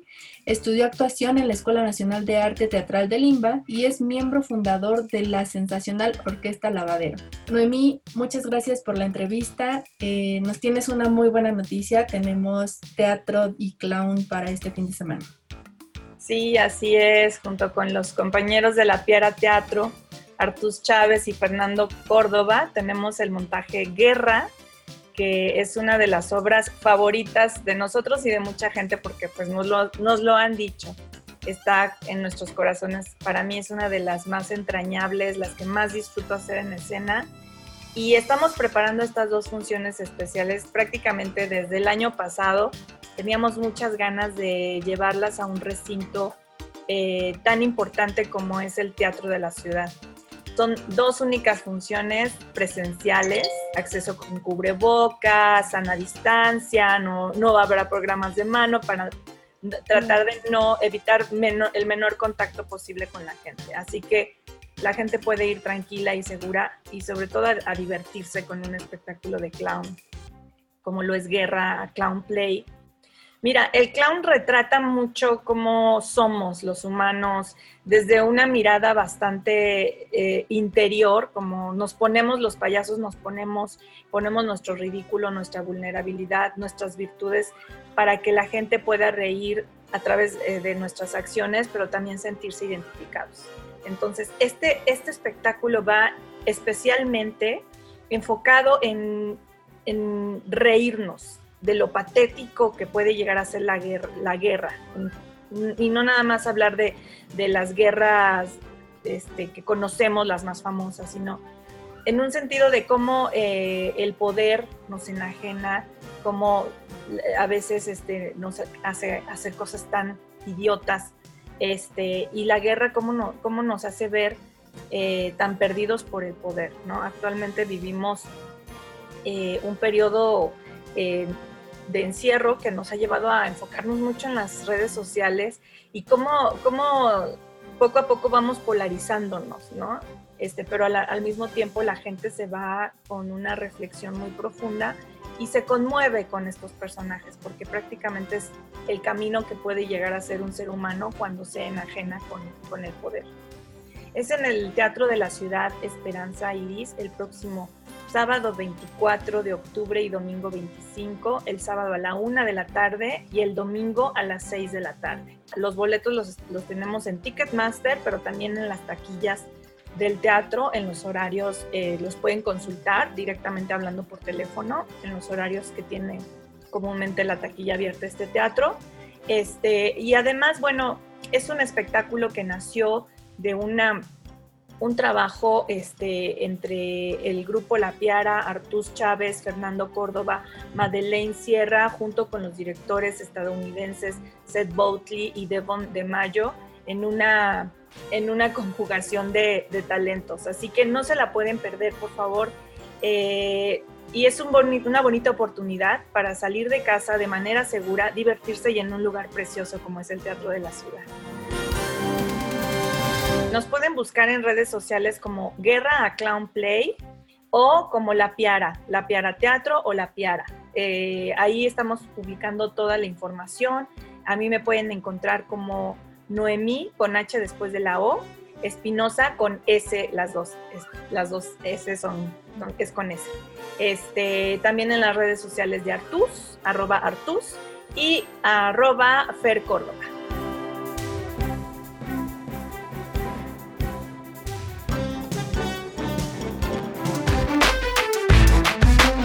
Olvides seguirnos en nuestra página en Facebook. Aquí estamos, México.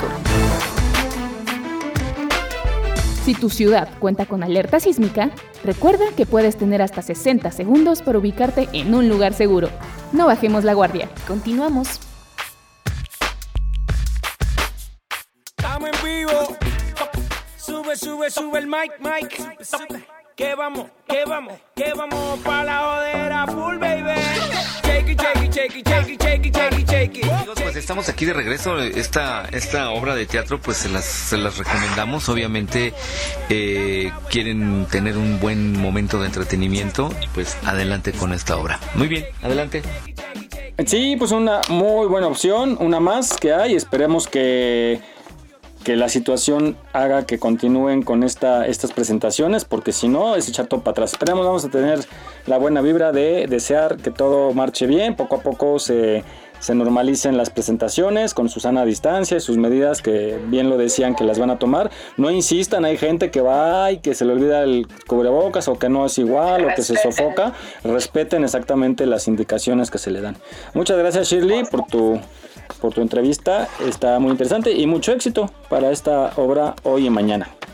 Oiga, ¿y ustedes qué, por ejemplo, cuál, cuál ha sido su entretenimiento? A ver, eh, eh, Emi, ¿tú en qué te entretienes? O sea, ¿sales?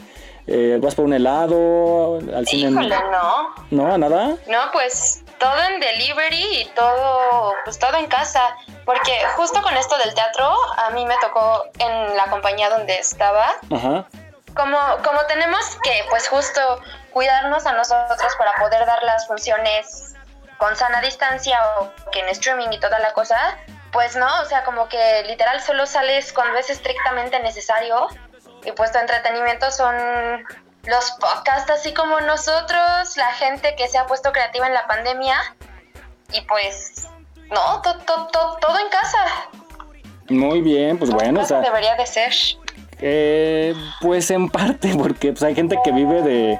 Más bien sería como adaptar, es que esto llega a cambiar todo, ¿no? Adaptar, pero no sé si todo, en todas las áreas se puede adaptar como para hacerlo en casa, pero sí hay mucha Sí, gente que, 100%. que depende del de, del entretenimiento, ¿no? Que trabajan ahí, pues también son como los más castigados. Pero bueno. Sí, o sea, todos los de staff de producción, cómo los apoyas a ellos y pues por eso es como muy importante cuidarnos a que cuando ya vas a trabajar con ellos en presencial no llegues ni enfermo ni nada, nada. claro. Este, Ro- Rosy Pastel nos escribe y dice, les recomiendo un libro que se llama Francesco, Viviendo en- entre el cielo y la tierra, que es excelente libro para las personas que han perdido a una persona querida. Nos lo recomienda Francesco, Viviendo entre el cielo y la tierra. Dice que también está en audiolibro en YouTube. Así es que es una recomendación que nos hace nuestra amiga. Muchísimas gracias, Rosy. Muchas gracias. ¿Mandé? Que muchas gracias Rosy, que siempre está presente y nos Sí. aporta también. Qué linda ella. Sí, parece nuestra productora, me está presión y presión, así de, ahora, ahora di esto, ahora di el otro. ¿Y quién es la muchachita nueva? Ay, sí. No es cierto. ¿Y por qué se oye ronca Shirley? Ay, yo, bueno, que te cuento, que te, que te contara, ¿no? Equipo creativo. Bueno, este, Shirley, ¿tú, tus entretenimientos, aparte de bulearme? Aparte de mirarte, ay, ese es el más divertido de todos. y no te cuesta, que es lo peor. Double win. mis entretenimientos, pues igual el streaming, series. Obviamente ahorita pues con mi hija tengo mucho entretenimiento. Porque pues sí, hay que, más bien tengo que buscar cómo entretenerla a ella. Pero sí, todo en casa, porque justamente como dice Emi, pues hay que cuidarnos a, nosotros para poder cuidar a los demás. Y todo en casa, la verdad es que no salimos, por mucho lo que salimos es al parque, que tenemos un espacio ahí que encontramos que está muy solito. Entonces ahí llevamos al parque a la pequeña y ya, es todo lo que, lo más que salimos aquí y lo demás pues en streaming, entre tele, música y ya, y nosotros. Qué bueno. Ah, pues tú eres de las que se cuidan mucho, eso es bueno. Eh, ¿Vane? Nada, la Vane sí anda en la calle, pero sí. De- del teatro El Jaripeo a la... Ah, oye, por cierto, Vane, espérame, pero, eh, platícanos lo, de la- lo que hiciste de la barbacoa, porque ya mañana lo van a poder ver en nuestra página. Visítenos en Facebook, aquí estamos México, y cuéntanos lo que nos mandaste de la barbacoa. Está buenísimo y muy rico sabor. riquísimo. Resulta que, pues, en este aislamiento nos reunimos en el pueblo de, de mi suegro, que es Amealco, Querétaro. La verdad es que, pues, al aire libre en el campo, la contaminación de este coronavirus es menor. Por eso es que nos atrevimos a, ir, ¿no? Y uno de los tíos tiene un hoyo justamente para preparar la barbacoa.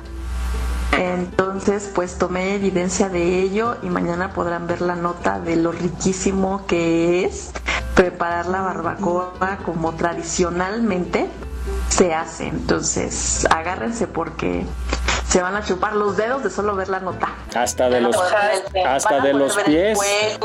exacto. Van a poder ver el fuego que se prepara en el hoyo, cómo este hacen el consomé, el el animalito, ¿no? La familia disfrutando ya por fin, porque es de un día para otro, no crean que todo esto es de 24 horas. Entonces, el anfitrión les va a contar de viva voz todo el procedimiento, así es que no se lo pueden perder, está muy interesante. Ahora sí que no son enchiladas, ¿verdad? No son enchiladas, ¿eh? No son enchiladas.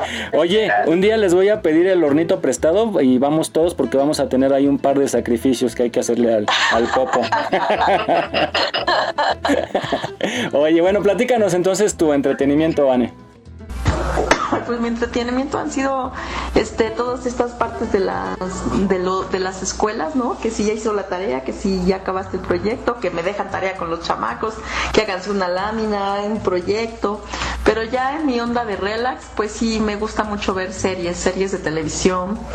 Eh, entonces, pues al lado de las palomitas, eso, eso es lo que hemos estado haciendo, además de un entrenamiento con el perro, nos entretenemos enseñándole ahí truquitos y nada, ahora sí que aquí picándonos los ojos. Oye, fíjate que eso del perro está interesante porque ya, ya cuando aprenda los números, los trucos, ya cuando digas el perro hizo los chilaquiles, puf, ya abre su cuenta de YouTube y a sacarle jugo. Lo ¿No? voy a explotar. Sí. que, que ahora sí que desquite las croquetas, ¿no? Ey, Oye, bueno. se mantenga. Exacto, ya, ya es hora de que reditúe.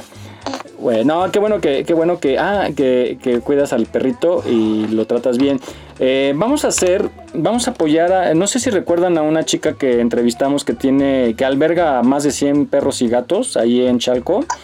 Tuvimos una, una llamada con ella y pues la está pasando, ahora sí que está pasando las de Caín porque ahorita pues está teniendo menos ingreso, le cambiaron por ahí sus horarios, este, la gente no está aportando pues como antes porque obviamente hay carencia ahorita. Entonces vamos a, organizar un donativo La meta es llevarle 400 kilos de arroz, porque nos contaba que les hace su arrocito con, con tortilla y de repente le echa ahí los huesitos de carne y eso. Entonces la meta es hacer una, una recaudación de 400 kilos de arroz. Más adelante les daremos la información en, en los próximos días y lo vamos a publicar en nuestra página porque pues queremos llevarle apoyo porque sí está un poco desesperada y hasta ahorita está pasando un problema porque mucha gente, esto pasa es muy común, no sé si lo han notado en, en páginas donde ayudan a las mascotas así rescatadas, a veces la gente cree que, que esas personas están lucrando y que el dinero se lo quedan y todo, no señores, ella está abierta. Vamos a dar los datos la próxima semana. Está abierta a que visiten el lugar, a que los vean. Ella publica las historias, publica sus videos de cómo rescata a los perros y nos consta, porque son videos reales. Y entonces la están acusando algunas personas de fraude y de que lucra, etcétera. Y, no, ella, ella, pues alimentar más de 100 animalitos, imagínense, diariamente y no una vez al día, ¿no? Entonces vamos a apoyarla. Eh, vamos a hacer una gran campaña para llevarle lo más pronto esos 400 kilos de arroz y a seguirle más adelante a ver cómo le podemos ayudar. Porque, pues bueno, es una labor fabulosa la que hace y le siguen llegando perritos. Y hay perros que la gente no quiere adoptar porque ya son grandes o porque están enfermos, que eso es una cruel- crueldad que piensen así. Y este, bueno, vamos a echarle una manita y una patita para que saque adelante a esos animales. Entonces ya les avisa- avisaremos. Y pues Jesús, ¿tú cómo, en qué te entretienes? Pues yo tengo un, una manía, tenía, bueno, sí la tengo todavía, que es acumular cosas y guardar cosas. Entonces, eh, estaba yo guardando mis, mis, fíjense, mis cuadernos del kinder. No manches. Sí. Entonces, pues ya tenía ahí mis cajas clasificadas de cuadernos del kinder, apuntes de la facultad, este, y ya me puse a tirar todo eso. Entonces voy revisando eh, que no se me vaya algún documento importante o algo por el estilo. Y me pongo a escombrar, entonces ya llevo un muy buen tiempo ya deshaciéndome de cosas que no, que no tienen utilidad, no tiene caso guardarlas. Algunas las digitalizo o documentos que creo que pueden ser importantes, los digitalizo, los escaneo y ya ocupan mucho menos espacio, ¿no? Entonces eso es lo que he estado haciendo, me ha servido de mucho el no salir porque pues mi tiempo lo ocupo en estar eh, ya liberándome de tanta cosa que ya no sirve. Eso es lo que hago. Ya era hora. Sí, ¿eh? Sigue la historia sin esos recuerdos. Vamos ahora rápidamente hablando de salud y de cuidarse. Eh, vamos con una cápsula que tú nos presentas, Jesús, acerca de el sistema inmune, la importancia que tiene y pues bueno, adelante, preséntala. Sí, yo busqué esta cápsula ahorita con todo esto de la pandemia y que eh, tenemos que estar eh, sanamente bien alimentados. Este, nuestro sistema inmune precisamente es el que nos defiende de, todo aquello. Y al escuchar esta cápsula se me hizo demasiado interesante, cosas que yo no sabía. Y dije, wow, el cuerpo humano es un super eh, organismo que pues nos protege, ¿no? Y a veces estamos tan expuestos y no nos damos cuenta de cómo nuestro cuerpo nos puede ayudar, defender y pues mantener en un estado saludable. Vamos a escuchar esta cápsula para que entendamos más cómo funciona nuestro sistema inmune.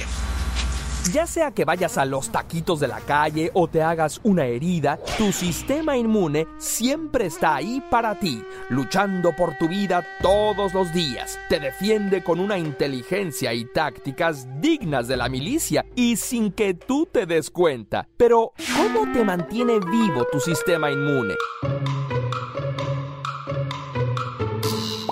Constantemente estamos en contacto con diferentes patógenos potencialmente peligrosos, pero gracias a nuestro sistema inmune nos mantenemos sanos la mayor parte del tiempo. Nuestro sistema inmune es sumamente complejo. Se forma de órganos, tejidos, 21 tipos de células diferentes y un montón de proteínas, todos trabajando en múltiples tareas y de forma conectada. La primera línea de defensa ante cualquier enemigo es la piel y diversas secreciones. Nuestra saliva, sudor y demás secreciones no solo representan una barrera física, la mayoría también contiene enzimas o un pH lo suficientemente ácido para matar a los patógenos. Una vez que un agente extraño ingresa a tu cuerpo, puede ser eliminado por los ácidos de tu estómago o hasta por el oxígeno en tu sangre. Los enemigos que logran resistir comienzan a reproducirse hasta que son detectados por...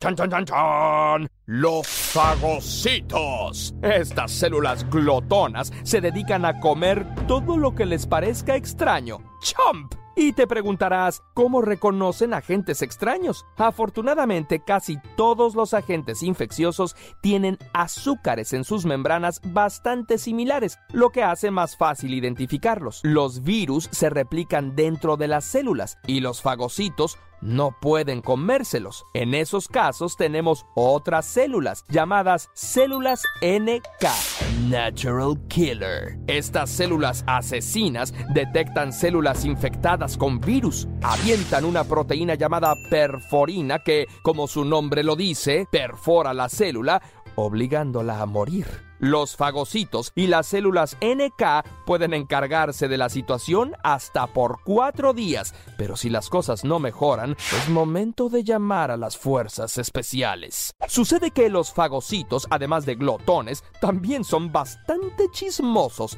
Llegan hasta los ganglios linfáticos y avisan del peligro a unas células llamadas células T auxiliares. Estas células son como maestros que transmiten la información a otras células llamadas células B y T. Una vez entrenadas, ton, ton, ton, ton, salen a la batalla. Una célula B que va a batalla es conocida como plasma B y libera unas proteínas en forma de Y que conocemos como anticuerpos. Una sola célula de plasma B puede liberar hasta 2.000 anticuerpos por segundo. Los anticuerpos se unen a los patógenos como chicle y los inmovilizan. Las células T matan usando perforinas, pero son mucho más efectivas que las células NK. Una vez terminada la batalla, células B y células T se vuelven células de memoria, capaces de recordar para toda la vida cómo eliminar un enemigo. ¡Ay, rencorosas! Células de plasma B que lograron sobrevivir a la batalla también actúan como células de memoria, produciendo anticuerpos constantemente por años aunque en pocas cantidades. La inmunoparasitóloga Mary Rubush afirma que una de las mejores maneras de formar un sistema inmune resistente es permitiendo a los niños jugar con otros niños, ensuciarse de lodo, trepar árboles y lamerse las manos después. Eh, Tal vez eso ya es algo extremo. Mejor que si se laven las manitas, por favor, sobre todo antes de subirse al sillón. Gracias. Pero es cierto que la exposición a elementos extraños que normalmente se encuentran en nuestro medio ambiente es vital para crear células de memoria y tener un sistema inmune fuerte. Otro factor importantísimo para tener un sistema inmune preparado son las vacunas. Debemos estar agradecidos con nuestro sistema inmune por trabajar 24 horas al día todos los días de nuestra vida. Agradecele comiendo saludablemente, haciendo ejercicio y durmiendo tus horas completas. No olvides seguirnos en nuestra página en Facebook. Aquí estamos, México. Si tu ciudad cuenta con alerta sísmica, recuerda que puedes tener hasta 60 segundos para ubicarte en un lugar seguro. No bajemos la guardia. Continuamos. A ella le gusta. A ella le gusta. A mí me gusta. Le Bien, amigos, estamos aquí de regreso y bueno, oigan, este, qué importante es eh, lavarse las manos, ¿no? Y está bien que tenemos sistema inmune y que nos ayuda muchísimo, pero pues hay que ayudarle un poquito y hay que lavarse las manos, tener muchas medidas de higiene y con eso tendremos una mejor salud. Adelante, Miguel. Adelante, Miguel. Oye, esa historia está muy padre porque me gustó la versión que totalmente para que un niño la entienda. Y, y cómo, cómo realmente, ¿no? Cómo cuando te cae alguna enfermedad, pues el ejército que tenemos de, de, de protección empieza la batalla y es la lucha que tienen los enfermos cuando están. Por eso es muy importante cuando les nos recetan reposo, hay que, hay que acatarlo porque así eh, ayudamos a que nuestras defensas sean más poderosas y no gasten la energía en, en otra cosa, ¿no? Entonces, por eso es absoluto reposo y vamos a sanar más pronto. Y aparte es muy interesante, es de- como decías Jesús, el cuerpo es una computadora y es increíble cómo, cómo cada órgano tiene su función y por eso hay que cuidarnos a la, a la menor sim- signo de alerta, acudir al médico porque puede ser algo serio. Entonces, pues excelente. No, y vitaminarse, vitaminarse, comer bien, y naturalmente, apoyar a nuestras con todo lo células que Sí, van a estar listas, o sea, nuestro cuerpo inmune es lo que nos va a mantener a salvo y no nada más de la pandemia, ¿no? En general. Entonces, si tú con la prevención de tener una alimentación y de tomarte tus vitaminitas, créeme que con eso ya, o sea, refuerzas. Yo creo que de- de- desde pequeño enseñarles, acostumbrar a los niños a la, a la fruta, ¿no? De que coman naranjita, guayaba, la guayaba es buenísima. Entonces, Sí. a, a- a, pues acostumbrarlos a que hay que comer sanamente y nos va a ayudar a defendernos. ¿No? Bueno, ya no me acuerdo a qué vamos. Ah, no es cierto. Vamos, vamos justo a una cápsula. ¿Producción o no ya es la edad, ya estoy. Yo, yo era un chaborruco feliz hasta que Naomi me, me dijo que, que le daba gusto que a pesar de la diferencia de edades se podía llevar bien con nosotros. Ya, me, me- ya, pues ya me, Se traumó, Miguel. sí, me traumé y ya ahora ya se me olvidan las las cosas. noches por ello. Bueno, se robó mi energía que me quedaba, mi poca energía. No, bueno, vamos ahora a esta cápsula que nos habla precisamente de los problemas de memoria y de por qué se nos olvidan algunas cosas. Muchas veces eh, los olvidos y los problemas con los nombres que las personas presentan habitualmente se pueden considerar normales, ¿sí? Pero el problema sería cuando empezamos a tener olvidos en la vida cotidiana que empiezan a comprometer nuestra funcionalidad.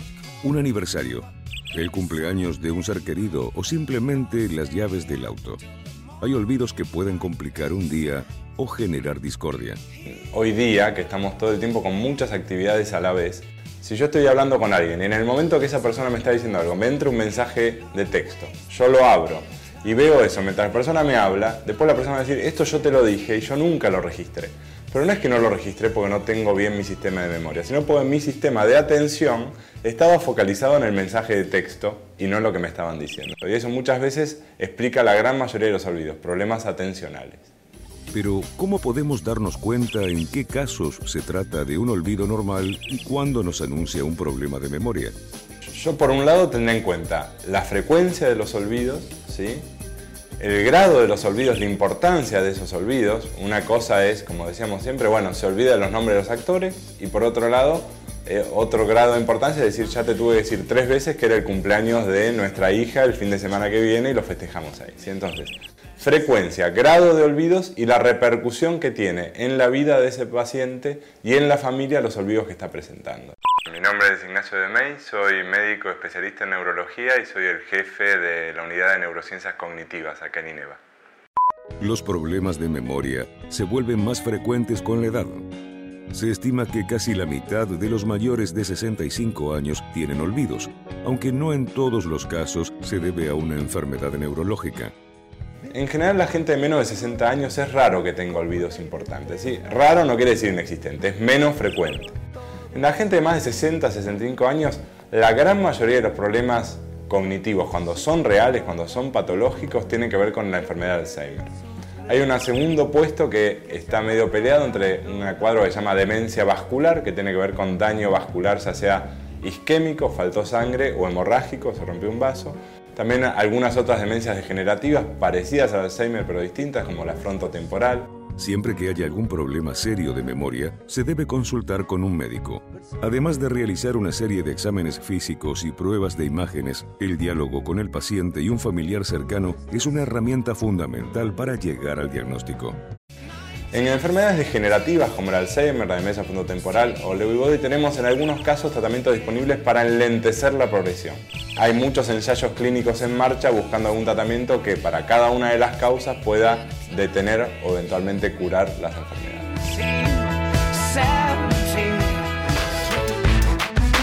No olvides seguirnos en nuestra página en Facebook. Aquí estamos, México. Si tu ciudad cuenta con alerta sísmica, recuerda que puedes tener hasta 60 segundos para ubicarte en un lugar seguro. No bajemos la guardia. Continuamos. Hola, hola, ¿qué tal? ¿Cómo están? Pues acabamos de escuchar esta, esta, esta interesante cápsula que por qué se nos olvidan las cosas, que en realidad no recuerdo lo que dijo, pero bueno, ah, debió haber estado muy interesante. Te iba a recetar las pastillitas para la memoria, Jesús, pero ya no me acuerdo cómo se llaman. Dice, ah, déjame, le pregunto aquí a, a, a- ¿cómo se, son esas flores amarillas con pétalos blancos alrededor? Ah, chirrión. Ay, caramba. ¿Margarita? Ah, sí, Margarita, Margarita, ¿cómo se llaman las pastillas que tomo? Chale. Éramos 10 y parió la abuela. bueno, ahí está. Oye, muy interesante porque eh, más adelante, yo creo en la próxima semana les vamos a presentar eh, eh, una cápsula. Aquí nos habla esta cápsula que escuchamos que como no es tan grave que se te olvide de repente una cosa, porque a veces pasa eso, ¿no? Que no recordamos cosas de ayer o de ahora, pero sí recordamos algo de hace muchos años pero pues es normal. Pero hay una cuestión, esta nos la enseñaron en un curso de primeros auxilios, de que depende las lesiones que tengas en la cabeza, depende el lado donde te hayas pegado, te afecta, ¿no? Puede ser a la memoria, puede ser al, al- humor, puede ser a este a que de repente estés en un estado alegre y de repente pases al agresivo, etcétera. Y eso es, depende en dónde te golpeaste. Y, y en mi caso y en algunos conocidos, sí, sí tiene coherencia y sí coincide con esas versiones. Bueno, pues vamos rápidamente con el ingeniero Miguel Galván que nos entrega la cuarta parte sobre el misterio de los volcanes. Señora, llámele a sus hijos que escuchen porque esta historia está muy interesante. Adelante. Seguimos con la historia del Popocatépetl. 1994.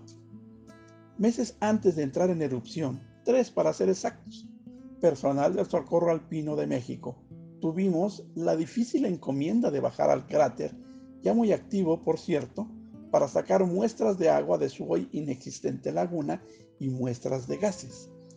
Una tarea muy difícil dadas las condiciones peligrosas que ya presentaba nuestro Popocatépetl. Solo un grupo seleccionado fuimos elegidos para llevar a cabo dicha incursión, logrando el éxito, no sin afrontar varias dificultades que pusieron en alerta al resto del equipo, acampado a más de 5.000 metros sobre el nivel del mar, para casos de emergencia y al personal de apoyo en el borde del cráter. Fueron momentos muy tensos cuando una nube literalmente se estaciona en la boca del volcán y se cerró la visibilidad y no permitió la salida de las fumarolas, dejándonos en una situación muy precaria por las altas concentraciones de azufre que esto ocasionó y que solo la preparación física y técnica pudo sacarnos de esta situación. Una televisora nacional realizó un cortometraje de este descenso, el último que se realizó, porque como mencioné, tres meses después estalló nuestro volcán y a la fecha sigue dando sustos de cuando en cuando. Luego de la primera exhalación en 1994, el volcán tuvo actividad fluctuante con frecuentes exhalaciones de ceniza durante 1995. Sin embargo, el análisis detallado permitió confirmar que no se trataba de material que levantara las alertas. La actividad del volcán fue aumentando hasta que el 26 de marzo de 1995 se detectó el primer domo formado en el cráter, que se destruyó tras una explosión el 30 de abril. Durante esa explosión, cinco alpinistas que ignoraron las indicaciones de las autoridades de no ascender al volcán murieron.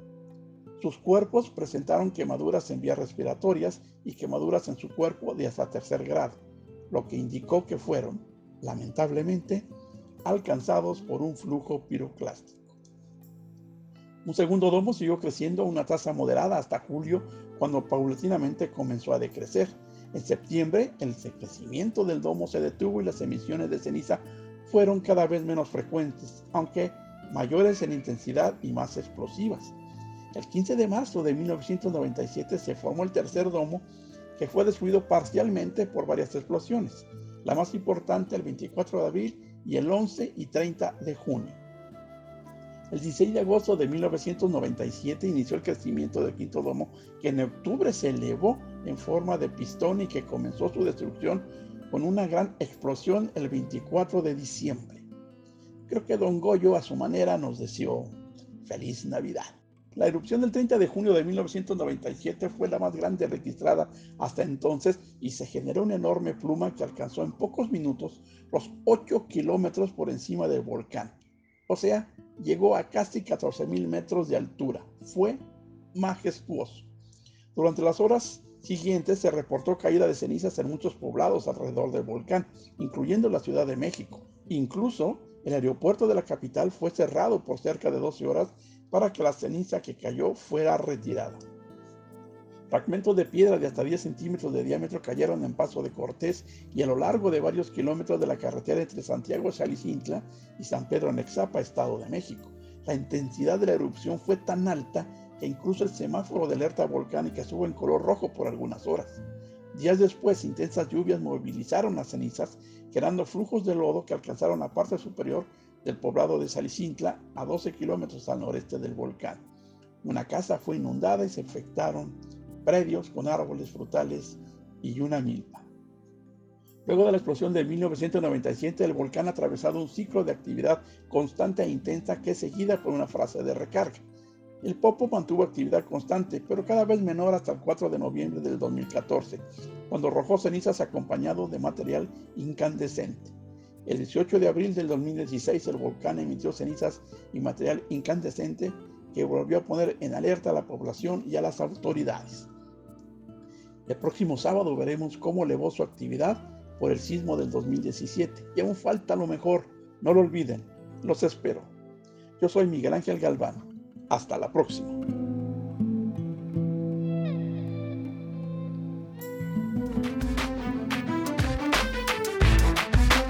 Aquí estamos, México. Esperamos tus comentarios a nuestro WhatsApp 56 294 1459. 56 294 1459. Continuamos. Son las 12 con 12 del día mm, sábado 24. Eh, adelante, Miguel. Bueno, ya estamos casi en la recta final del programa. Interesante esta entrega de los volcanes, muy muy interesantes. La próxima semana tendremos las últimas dos para que estén muy al pendiente. Bueno, vamos rápidamente. Oigan chicos, este ya hemos platicado alguna vez en el programa de qué pensamos que pasa cuando morimos, ¿no? En cuestión espiritual, en cuestión del alma, en cuestión de, de, de a dónde vamos, ¿no? Algunos irán, pues piensan que al, al infierno, otros al cielo, otros a, pues al camino eterno, otros pensábamos que reencarnamos, en fin. Pero ahora vamos a ver qué pasa con el cuerpo, físicamente con el cuerpo. Está un poquito, digo, si están desayunando, pedimos una disculpa, pero vamos a, a escuchar qué pasa con el cuerpo físicamente y eh, está muy interesante. Vamos a, antes que nada, vamos a dar un, nos está llegando un WhatsApp y dice, buenos días, mi nombre es Angélica Castillo, vivo en Tijuana, Baja California. Les quiero mandar un saludo a Rosy Pastén, que se encuentra en la Ciudad de México. Gracias, Angélica, por escucharnos y por tomarte el tiempo de mandarnos este mensaje. Bueno, vamos a escuchar esta nota de qué pasa con el cuerpo cuando morimos. ¿Qué le pasa a tu cuerpo al morir? En primer lugar, el corazón se detiene y el cerebro deja de funcionar. Esto hace que músculos y esfínteres se relajen y la sangre deje de circular. Y como a la sangre obviamente también le afecta la fuerza de la gravedad, cae. Bueno, así sería si estuviésemos de pie. Pero como lo más lógico es suponer que estamos echados, la sangre se acumula en la zona posterior. A estas alturas tendremos un frío terrible, dado que como la sangre ya no se mueve repartiendo calor por todo nuestro cuerpo, la temperatura desciende drásticamente. Además, nuestra tonalidad de piel tan saludable pasa a adquirir ese color pálido ceniciento, volviéndose amoratada en las zonas donde la sangre se acumula. Obviamente, como resulta que estamos muertos, tampoco respiramos, así que no hay oxígeno que llegue a las células para que éstas puedan realizar correctamente la producción de ATP. Sin embargo, continúan su actividad durante unos minutos, liberando CO2 que se acumula en su interior, aumentando así el pH y liberando enzimas digestivas a las membranas celulares, que hacen que la célula empiece a autodigerirse desde fuera hacia adentro, en un proceso llamado autólisis. Los primeros órganos en sufrir este proceso son el cerebro y el hígado, que por cierto, no sé si sabíais, pero el hígado es el órgano que se mantiene caliente más tiempo, y por eso lo usamos para averiguar cuál fue la hora de la muerte. Durante el día siguiente la temperatura del cuerpo termina de decaer y aparece el rigor mortis, que tensará los músculos durante unas 24 horas. Esto se produce debido a dos proteínas fibrosas, la actina y la miosina, que cuando morimos sus filamentos quedan inutilizados, provocando la rigidez del cuerpo. Es en ese momento cuando nuestro cuerpo comienza a verse afectado por esos organismos con los que habíamos convivido en paz hasta entonces. Nos referimos a ese conjunto de microorganismos que se localizan de manera normal en distintos sitios del cuerpo humano, como la flora intestinal, por ejemplo, que se descontrolan y empiezan a acampar a sus anchas. Resumiendo, que nuestros antiguos vecinos comienzan a devorar nuestros tejidos, alimentándose de las células dañadas y licuando nuestra materia. Todo muy agradable, vaya. Además, durante el proceso de descomposición, debido a la fermentación de los azúcares del organismo, se generan gases como metano, sulfuro de hidrógeno y amoníaco. Es ahora el turno de escarabajos, moscas y otros insectos devoradores de carne que depositan sus huevos en el organismo. Cuando se marchan, el trabajo está ya casi terminado. Con el tiempo, las proteínas con las que están constituidos los huesos también se descomponen, dejando únicamente la parte mineral, llamada hidroxiapatita, que terminará también por desaparecer, convirtiéndose en polvo.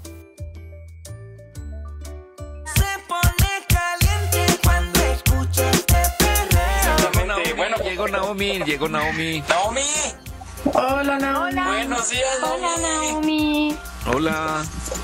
Disculpen que me conecte hasta ahorita. Solo vi que seguían en el programa y quise pasarlos a saludar. Y ya.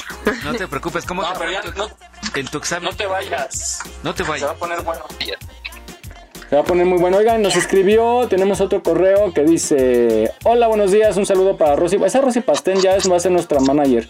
Dice, de parte de Michelle Velázquez, la extraño, es mi amiga, pero estamos separadas por la distancia. Bueno, pues ahí tiene ya el abrazo y saludo para Rosy Pastén, de parte de Michelle Velázquez. Gracias, Michelle, por tomarte el tiempo de escribir. ¿Cómo estás, Naomi?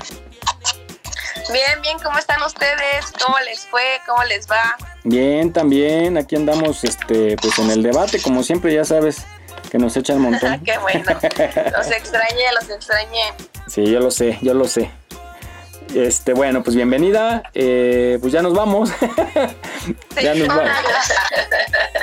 Más vale que no. Pues ya Sueño ella. llegamos, sí, exactamente. Llegamos al final de nuestro programa, son 12 con 16 minutos. Les agradecemos que nos hayan escuchado y pues bueno, agradecemos también a Emi que se integra a partir de hoy al programa. Ya la escucharán aquí cada ocho días y algunas, algunos videos quizá allá en la página de Facebook. Bueno, pues muchísimas gracias. ¿Se quieren despedir? Pues Naomi. Muchas gracias a ustedes, qué bonito. Ah, bueno, adelante Emi, adelante. No, pues muchas gracias a todos ustedes, a todo el público por recibirnos en sus casas. Y la bienvenida fue muy cálida, muy bonito. Muchas gracias. Así son, así son al rato, no las vas a aguantar, vas a ver. Yo sé lo que te digo. Ustedes no me van a mandar a mí, a ver qué pasa primero. Conectamos ya. Muy bien. Naomi, nos escuchamos la próxima semana.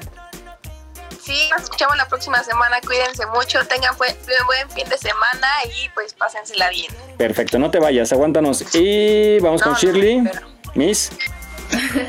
que tengan bonito fin de semana. Yo quiero despedirme y recomendándoles teatro como siempre. En la Titería Teatro va a haber un espectáculo de marionetas para niños. Se llama Marionetas en la Esquina y es 24, 25, 31 de octubre, 1 y 2 de noviembre. Así que no se lo pierdan. Creo que es un, este, um, espectáculo muy bonito para los niños. Obviamente llévenlos siempre con cubrebocas, cuídenlos muchos y mucho y cuídense mucho también ustedes. Que tengan un bonito fin de semana y no bajen la guardia. Claro que sí. Adelante. Y pues vamos con Vane. Pues cuídense mucho, pórtense mal, sigan todas las recomendaciones, por favor, mantengámonos en casa el mayor tiempo posible, no nos expongamos, porque esta nueva ola no sabemos qué tanto nos vaya a pegar.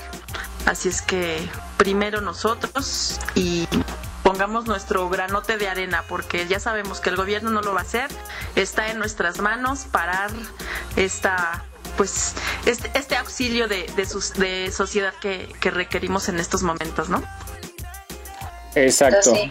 Ahora sí que está en nuestras manos, literal. Bueno, pues agradecemos que estén con nosotros, que nos hayan acompañado. Mañana, domingo, ya lo pueden buscar en el podcast de su elección. Aquí estamos México, ahí nos escucharán la hora que quieran para compartirlo y para que sigan de nuevo eh, el programa con nosotros. Recuerden que entra, se termina el horario de verano y hay que recorrer, retrasar el día de hoy antes de ir a dormir una hora su reloj para que mañana ya amanezca con el nuevo horario. Y también recuerden que se cancelaron las mañanitas a la Virgen de Guadalupe. Los panteones estarán cerrados para que no planeen la visita. Por favor, acaten la instrucción y cuídense mucho. Gracias, nos escuchamos la próxima semana y adelante Jesús. Pues amigos, eh, todos, muchas gracias, sobre todo al público que nos escuchó. Eh, esperemos que haya sido de mucha utilidad, que hayamos causado un buen rato de entretenimiento, de información, de cultura y de todo aquello que es positivo para el desarrollo y la convivencia social. Eh, chicas, muchas gracias por estar con nosotros, con Miguel y conmigo. Cuídense mucho. Emi, bienvenida. Naomi, qué bueno que te que conectaste. Y, y Shirley, Ivane, eh, muchas gracias. No me faltó nadie. Eh, no, ¿verdad? Y todos tengan un excelente fin de semana. Diviértanse mucho, quédense en casa. Todas las medidas de seguridad posibles nunca están de sobra. Hasta luego. Gracias y gracias también a... gracias. Saludos a Mon, saludos a Mary que no se pudo conectar y también saludos a Belsa Escalante que es nuestra voz oficial. Nos escuchamos la próxima semana. Bye, pásenla bien. Adiós niñas. Pecadoras.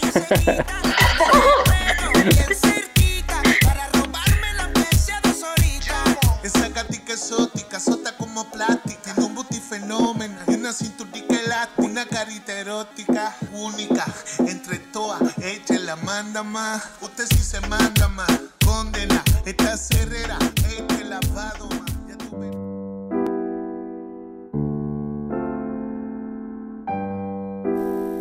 Después de algún tiempo, aprenderás la diferencia entre dar la mano y socorrer a un alma. Aprenderás que amar no significa apoyarse y que compañía no siempre significa seguridad. Comenzarás a aprender que los besos no son contratos, ni regalos, ni promesas. Comenzarás a aceptar tus derrotas con la cabeza erguida y la mirada al frente, y con la gracia de un niño y no con la tristeza de un adulto.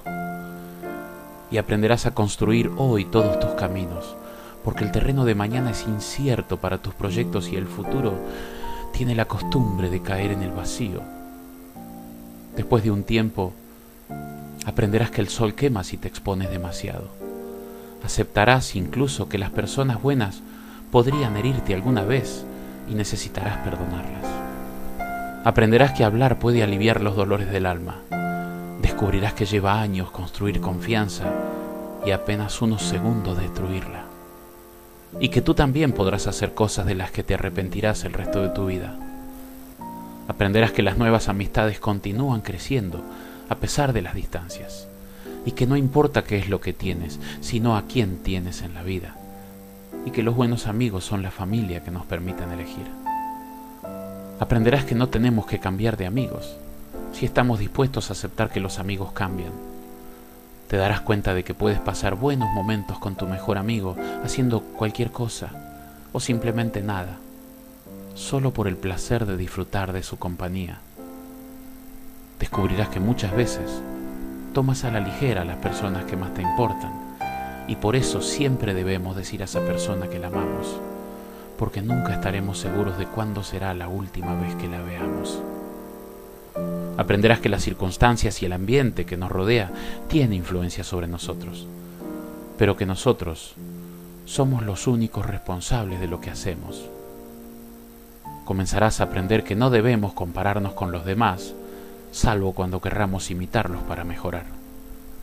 Descubrirás que lleva mucho tiempo llegar a ser la persona que quieres ser y que el tiempo es corto. Aprenderás que no importa dónde llegaste, sino a dónde te diriges, y si no lo sabes, cualquier lugar sirve. Aprenderás que si no controlas tus actos, ellos te controlarán a ti. Y que ser flexible no significa ser débil o no tener personalidad, porque no importa cuán delicada y frágil sea una situación, siempre existen dos lados. Aprenderás que héroes son las personas que hicieron lo que era requerido y simplemente enfrentaron las consecuencias. Aprenderás que la paciencia requiere mucha práctica. Descubrirás que algunas veces la persona que esperas que te patee cuando te caes, tal vez sea una de las pocas que te ayuden a levantarte. Madurar tiene más que ver con lo que has aprendido de la experiencia que con los años vividos. Aprenderás que hay mucho de tus padres en ti, más de lo que supones. Aprenderás que nunca se debe decir a un niño que sus sueños son tonterías, porque pocas cosas son tan humillantes y sería una tragedia si lo creyese, porque le estarás quitando la esperanza. Aprenderás que cuando sientes rabia tienes derecho a tenerla, pero eso no te da el derecho a ser cruel. Descubrirás que solo porque alguien no te ama de la forma que quieres, no significa que no te ame con todo lo que puede, porque hay personas que nos aman, pero que no saben cómo demostrarlo. No siempre es suficiente ser perdonado por alguien. Algunas veces tendrás que aprender a perdonarte a ti mismo. Aprenderás que con la misma severidad con que juzgas, también serás juzgado y en algunos momentos condenado. Aprenderás que no importa en cuántos pedazos tu corazón se partió, el mundo no se detiene para que lo arregles. Aprenderás que el tiempo no es algo que puedes volver hacia atrás, por lo tanto, debes cultivar tu propio jardín y decorar tu alma en vez de quedarte esperando que alguien te traiga flores. Y entonces, y solo entonces, sabrás realmente lo que eres capaz de soportar, que eres fuerte y que podrás ir mucho más lejos de lo que pensabas, cuando creías que no se podía más. Es que realmente la vida vale cuando tienes el valor de enfrentarla.